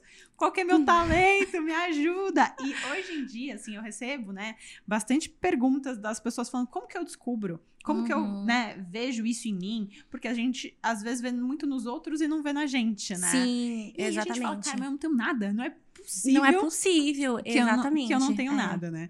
E aí, é, eu, eu falo muito pra elas, assim, cara, que foi o caminho que você meio que trilhou sozinha, assim, sabe? Sim. Você viu o que fazia você se sentir bem, Uhum. o que te transformou, o que você poderia fazer por horas, Sim. que, enfim, você né, ficava na academia 5, 6 horas, É. assim, e não queria sair de lá, e tava tudo bem, sabe? Sim. não é algo tipo, ah, não, eu tô lá porque é, eu é obrigação, é, eu preciso. Não, Você não- tava nunca- curtindo. é, é. Você tava curtindo, é. sabe? Então eu acho muito legal você ter falado sobre isso, porque tem muita gente que tem essa dúvida, sabe? Uhum. Cara, o que que eu faço? Por onde eu começo? Então, cara, se você tem essa dúvida, escute aqui a Bruna e também pode me procurar e falar comigo, porque eu exatamente faço isso. Eu ajudo as pessoas a descobrirem a enxergarem esse talento que elas não conseguem enxergar. E eu não sei quando você tá vendo isso, mas em janeiro a gente vai começar um novo programa de Descubra os seus pontos fortes. E por isso eu quero que você esteja lá, se você tem essa dúvida ou se você conhece alguém que tem essa dúvida. Então fique esperto e se prepara, porque ó, você pode virar uma pessoa tipo Bruna, entendeu? Mais de um milhão de seguidores na rede, ajudando as pessoas. E não é Sim. tipo, né? Isso que eu acho legal. Não é o número. Não, Mas é o que você faz, é a sim. possibilidade de um milhão de pessoas te escutarem e mudarem a vida delas. Isso é Sim, incrível. Sim, eu sempre falo assim, né? É, quando to- toda vez que eu chego a 10 mil seguidores a mais, 20 mil, eu sempre comemoro. Eu compro um Sim. bichinho, eu faço festa, eu sou dessas, eu sou festeira. Fazer. E aí eu falo assim, gente, o que vocês não entendem é que não são só mil pessoas a mais. Não são números, são mil corações. É São mil pessoas que acreditam naquilo que eu falo pra vocês. Então, assim, pra mim isso é muito incrível. Fala, caracas, eu posto um history, tem 50 mil pessoas vendo. Você fala assim, gente, que incrível. São 50 mil pessoas que tiraram tempo, falaram assim, caramba, eu vou ligar aqui o celular pra ver o que, que essa menina tem pra falar. Então, assim, eu falo, gente, isso explode meu coração, isso arde meu coração. Eu me arrepio quando eu falo, porque, sinceramente, eu faço isso com muito amor. Uhum. Sabe, eu faço com muito tesão, eu faço com muita vontade, eu me entrego completamente. E aí, quem vai entrar no meu Instagram, que vocês vão entrar agora, inclusive, Exato. é, vai falar assim: nossa, mas essa menina é louca, porque eu sou completamente desinibida, é o meu dia a dia. E aí, tudo que eu mostro lá, eu sou muito transparente. Então, tem eu de pijama, tem eu sem maquiagem, tem eu falando asneiras. Então, assim, as pessoas gostam daquilo que eu sou.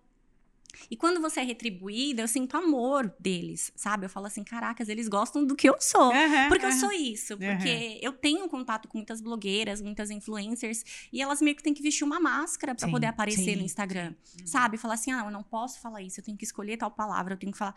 Eu já não, eu já sou desinibida, eu entro lá e falo, gente, nossa, que coisa.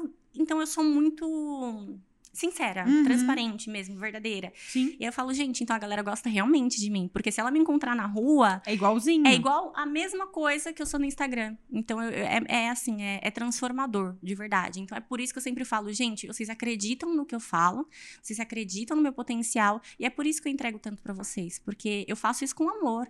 Isso arde meu coração. Então, é, é, é transformador, de verdade. Muito legal. Não, e, e isso traz verdade. Hoje em dia as pessoas Sim. procuram muito por verdade, né? Bruna, eu vejo que assim, teve a época das blogueiras perfeitas. Sim. Tipo, nossa, mas ela é muito perfeita. Ela tá no lugar perfeito, com a roupa perfeita, com o cabelo Uhum. perfeito, na pose perfeita. Tipo, caraca, tipo, é uma pessoa que não existe, sabe? Exatamente. E hoje Sim. em dia, tipo, as pessoas se ligaram que essas coisas não são reais. Sim. sabe? É. E esse sonho, ele já, ele, ele já não entrega mais tanto, Uhum, sabe? O que entrega é isso, exatamente. tipo, meu, olha a Bruna lá acordando, tá vendo? Ela também, às vezes, tá descabelada, ela às vezes tem problema, sabe? E, e se entregar dessa maneira é como se realmente as pessoas, né? E eu acho que, enfim, você deve, deve acontecer muitas vezes isso com você, a pessoa às vezes te, te reconhece e fala, nossa, Bruna, não sei o que, não sei o que. Você nunca viu a pessoa na vida, É, mas ela sim. sabe do tipo, porque Sim. ontem você falou. É, quê." tipo íntima. Eu Isso. encontro uma galera na rua e falo assim, nossa, Bruna. E eu, e- e eu sou assim, né? Eu vou no mercado de meia e chinelo. E Aham. é isso. E aí a galera fala assim, nossa, Bruna, meu, nossa, ontem quebrou seu carro, né? Falou, é, menina, não quebrou. Eu nunca vi a pessoa na vida. Mas ela me conhece. Então a gente vira íntimas, amizade, aquilo. E, eu- e- e é assim que funciona. E, eu já, e eu falo assim, caracas, é muito legal, porque assim, eu me coloco como humana, sabe? Uhum. Porque muitas vezes eu já segui blogueiras, influencers, enfim, que se fala, gente, essa pessoa não tem um problema. ela, não, ela não tem uma celulite. ela não, não é possível. O casamento dela é, é perfeito o tempo todo. E eu já não. Eu falo, gente, hoje eu não tô motivada. Porque eu sou humana. Galera, hoje eu errei com vocês. Era pra eu ter postado um treino, eu não postei. Porque eu não tô bem mentalmente. Uhum. Sabe, galera, eu tô cansada. Então hoje eu não vou treinar porque eu me permito. Porque eu sou humana. Sim. Então, acho que é, o fato de eu ser sincera e de demonstrar que eu sou uma humana, só que tá atrás do celular, da, né, é, é, é algo melhor. Porque as pessoas enxergam que fala, putz, a menina é blogueira, ela é influencer, ela, pô, tem um corpo legal, ela ganha vida com a internet, mas ela também tem crise de ansiedade. Sim. Ela também gosta de dormir até um pouco mais tarde, ela Uhum. também tem dia que tá com dor muscular. E muitas vezes as pessoas veem isso. Não, eu sou uma máquina. Não, eu não fico cansada. Não, eu sou treino super bem. Fala, não, gente, não é assim que funciona. Eu também tenho cólica, eu também tenho crise, eu também passo por problemas. Tem dia que eu tô completamente desmotivada, tem dia que eu falho, tem dia que eu erro. E, e é normal. E tá tudo bem. E tá tudo bem, exatamente. É normal você errar, é, é normal você pecar, é normal. O importante é você voltar o mais rápido Sim, possível, sim. entende? Então eu, eu demonstro isso para que as pessoas se identifiquem comigo. Sim. Sabe? Porque muitas vezes quando uma pessoa vem falar comigo, fala assim: ai, Bruna, mas eu quero ser como você. Eu falei, mas você já é. você já é igualzinha a mim. Você é igual a mim, você treina igual a mim. Óbvio, né? Em, em, em níveis diferentes, não tem problema, mas é isso. Eu erro igual você, eu me desmotivo igual você, eu brigo igual você, eu me estresso igual você, então tá tudo bem. Então, da mesma forma que você tá pelejando para construir o seu império, para chegar no seu objetivo, para ter motivação, para ter mais foco, para ter mais disciplina, eu também faço isso todos os dias. Então, não sou diferente de você. Entende? cara, sabe o que eu acho importante sobre isso que você falou? Duas coisas. Uma é, é, é que quando você acha que mostra, e por isso que eu acho que isso caiu um pouco, quando você mostra uma perfeição muito grande, as pessoas, elas começam a pirar naquela perfeição. Porque elas falam, né, meu, se ela consegue, eu também consigo. E ela é perfeita, eu quero ser perfeita. Uhum. Entendeu? Sim. Então, a- a- a- ter essa verdade é super importante pra clarear a cabeça das pessoas, porque senão as pessoas vão ficando malucas. elas Porque adoecem. Elas adoecem. As pessoas adoecem por Tipo, conta disso. É. Porque elas acreditam que elas podem, né? Tipo, cara, não, Sim. eu preciso ser assim, eu preciso estar todo dia lá na academia sorrindo, sabe? E, Exatamente. cara, não é assim, sabe? Não é assim. E, e, e não tem que ser, porque é o que você falou, somos todos seres humanos e temos vários, vários, vários problemas. Sim. E, e outra coisa é, que eu achei bem, bem legal que, que você falou sobre essa questão da, da verdade e, e- e tudo mais, é que quando você se conecta realmente com as pessoas, aí é que você muda a vida delas, Sim. sabe? Exatamente. É Sim, muito verdade é. isso, né? Porque aí a pessoa fala assim, não, olha, ela tá, ela tá comigo, de certa Sim, forma. exatamente. E é engraçado você falar isso, Aline, porque assim, né, eu, eu sou tão íntima das minhas alunas que eu sei o nome do filho, eu sei o nome do cachorro, eu sei que brigou, eu sei por que, que foi a briga, e, e quando eu vou ver, eu tô fazendo além do que eu tenho que fazer. Sim. Sabe? Eu falo assim, ah, caramba, ok, você foi lá, comprou meu treino, te passei consultoria, aí a aluna chega em mim e fala assim, ai, Bruno, hoje eu não treinei, porque, nossa, meu cachorro, tive que levar no veterinário, ele passou mal, treinando, e aí eu passei o dia todo. Ah, menina, eu entendo. A minha cachorra também teve isso. E aí, olha, eu vou te dar uma dica, dá esse remédio. Então, assim, você acaba se identificando Sim. e a pessoa fala assim, nossa, mas você passa por isso? Eu falo, passo. Sim. Então, assim, você acaba virando amiga Uhum. da, da aluna, você Uhum. acaba virando, assim, psicóloga, amiga, conselheira, além de treinadora, entende? Então, assim, é- essa relação que eu tenho é muito legal, justamente porque elas se abrem comigo Uhum. e elas conseguem ver que eu sou igualzinha a elas.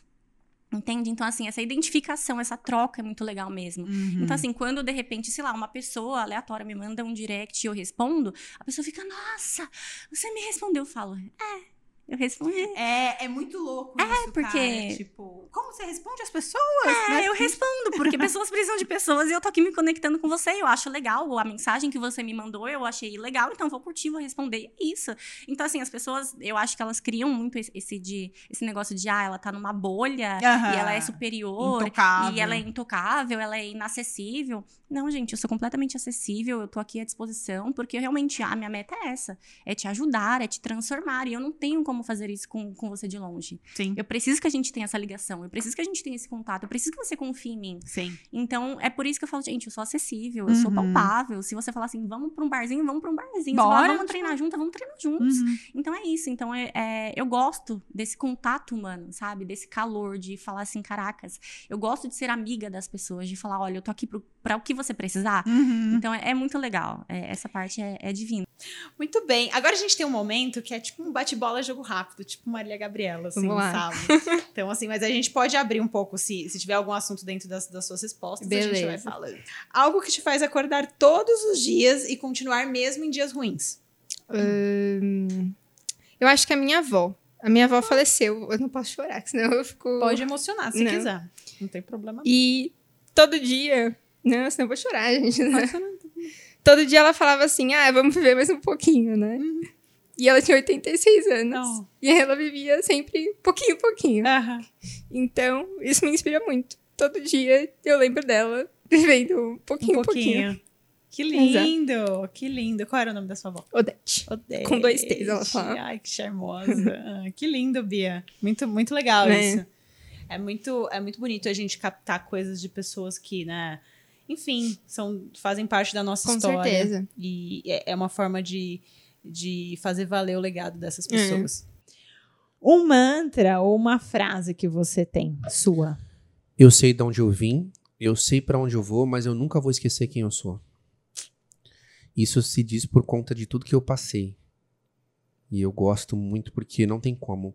Quem viveu um pouco do que eu vivi, quem estava próximo de mim, entende o porquê que eu não vou. Eu vou ser sempre o Gleidson Nascimento Santos, borracheiro, com 9 anos de idade. Com o sonho de querer ser grande, de fazer a coisa acontecer, porque duvidaram de mim. Esse sou eu. Animal. Um recado, se você pudesse mandar um recadinho pra você do passado, o que você Nossa. faria? O que você falaria? Fiquei emocionado agora. né? Ah. O podcast inteiro. Eu- Olha, é o segundo. Eric, Eu sou o Ericon tá de prova. A gente mudou de sala, o povo chora aqui, né? É o segundo que a gente Mas tá gravando é. aqui e tem, tem, tem choro, cara. Por que do choro? Porque eu inconscientemente trilhei o caminho certo. Sem saber. Sabe, mesmo com todas as dificuldades, eu não falei aqui, mas pô, eu fiquei 17 anos sem falar com meu pai. Voltei a falar com meu pai agora. E mesmo esses 17 anos acontecendo na minha vida, eu trilhei o caminho certo. Então, eu, eu falaria pra mim assim, cara, você é foda. Porque com tudo que aconteceu, velho, eu continuei dessa forma. Um recado. Se você pudesse mandar um recado Uhum. pra Fabi lá atrás, que você contou no começo da conversa, qual seria esse recado? Que mensagem você pensa, falaria pra ela? Eu falaria pra ela. Ser terrível. que medo de você.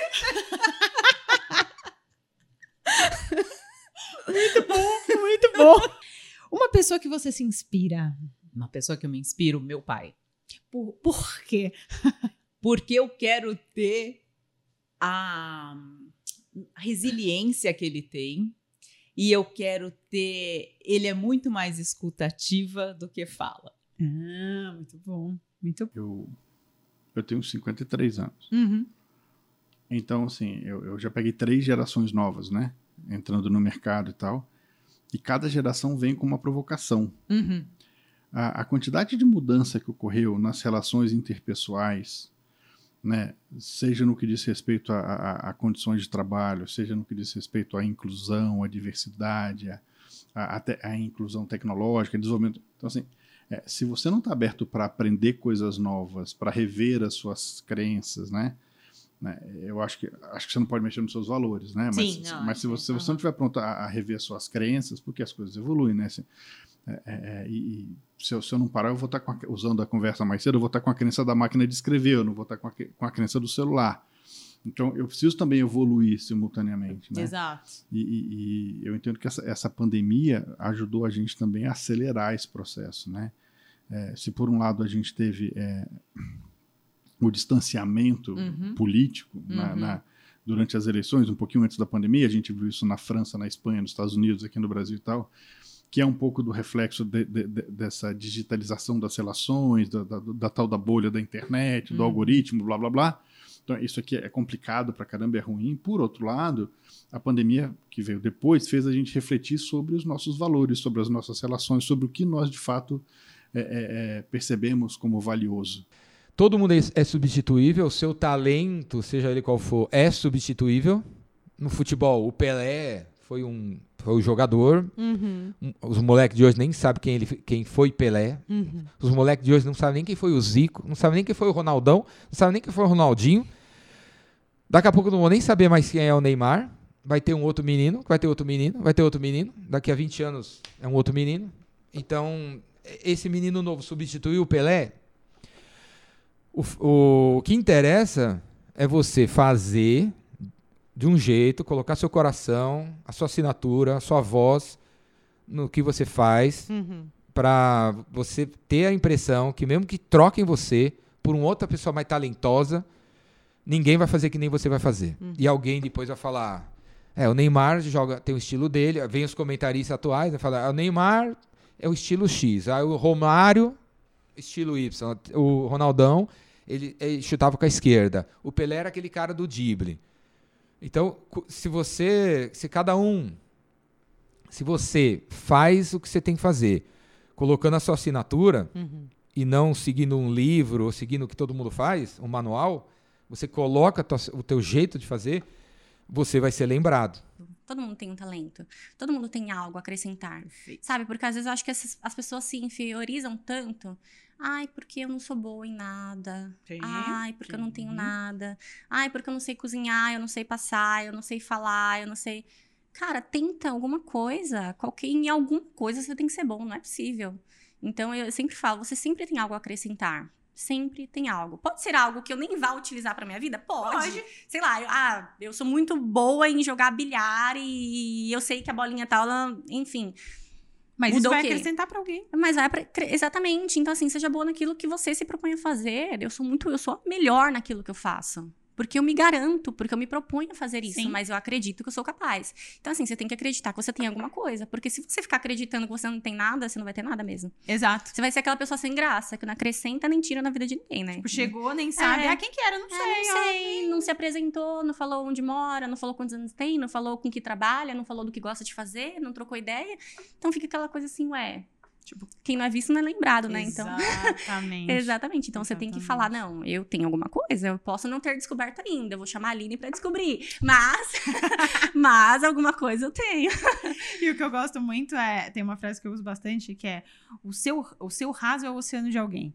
Sim. Então, cara, às vezes você pensa que você não sabe nada, mas, cara, pode ser um oceano pra uma pessoa. Exatamente. Só que você acha que. É, muito raso, exatamente. sabe? É. É a Então- mesma coisa. Quando eu comecei lá em 2012, eu tinha, sei lá, acho que 90 seguidores, né? Uhum. E aí, tipo assim, eu abri um history, duas pessoas assistiam. aí eu, caracas, duas pessoas entraram pra ver meu history. Então, assim, eu, eu me empolgo muito com pouco. Só que o meu pouco hoje é muito mais do que eu imaginava. Eu, Sim. eu não imaginaria chegar onde eu Sim, cheguei, sabe? Eu sempre sonhei com isso. E eu sempre fiz ações. Eu sempre coloquei em prática para que eu chegasse onde eu cheguei. Mas quando você chega, você fica, caracas, não é que eu acreditei e deu certo? Não é que, nossa, é que rolou mesmo. não é que rolou mesmo? Que top! Nossa, então eu posso muito mais. Então, assim, você tem que acreditar que tem alguma coisa. Sim. Acredita, você tem Sim. alguma coisa.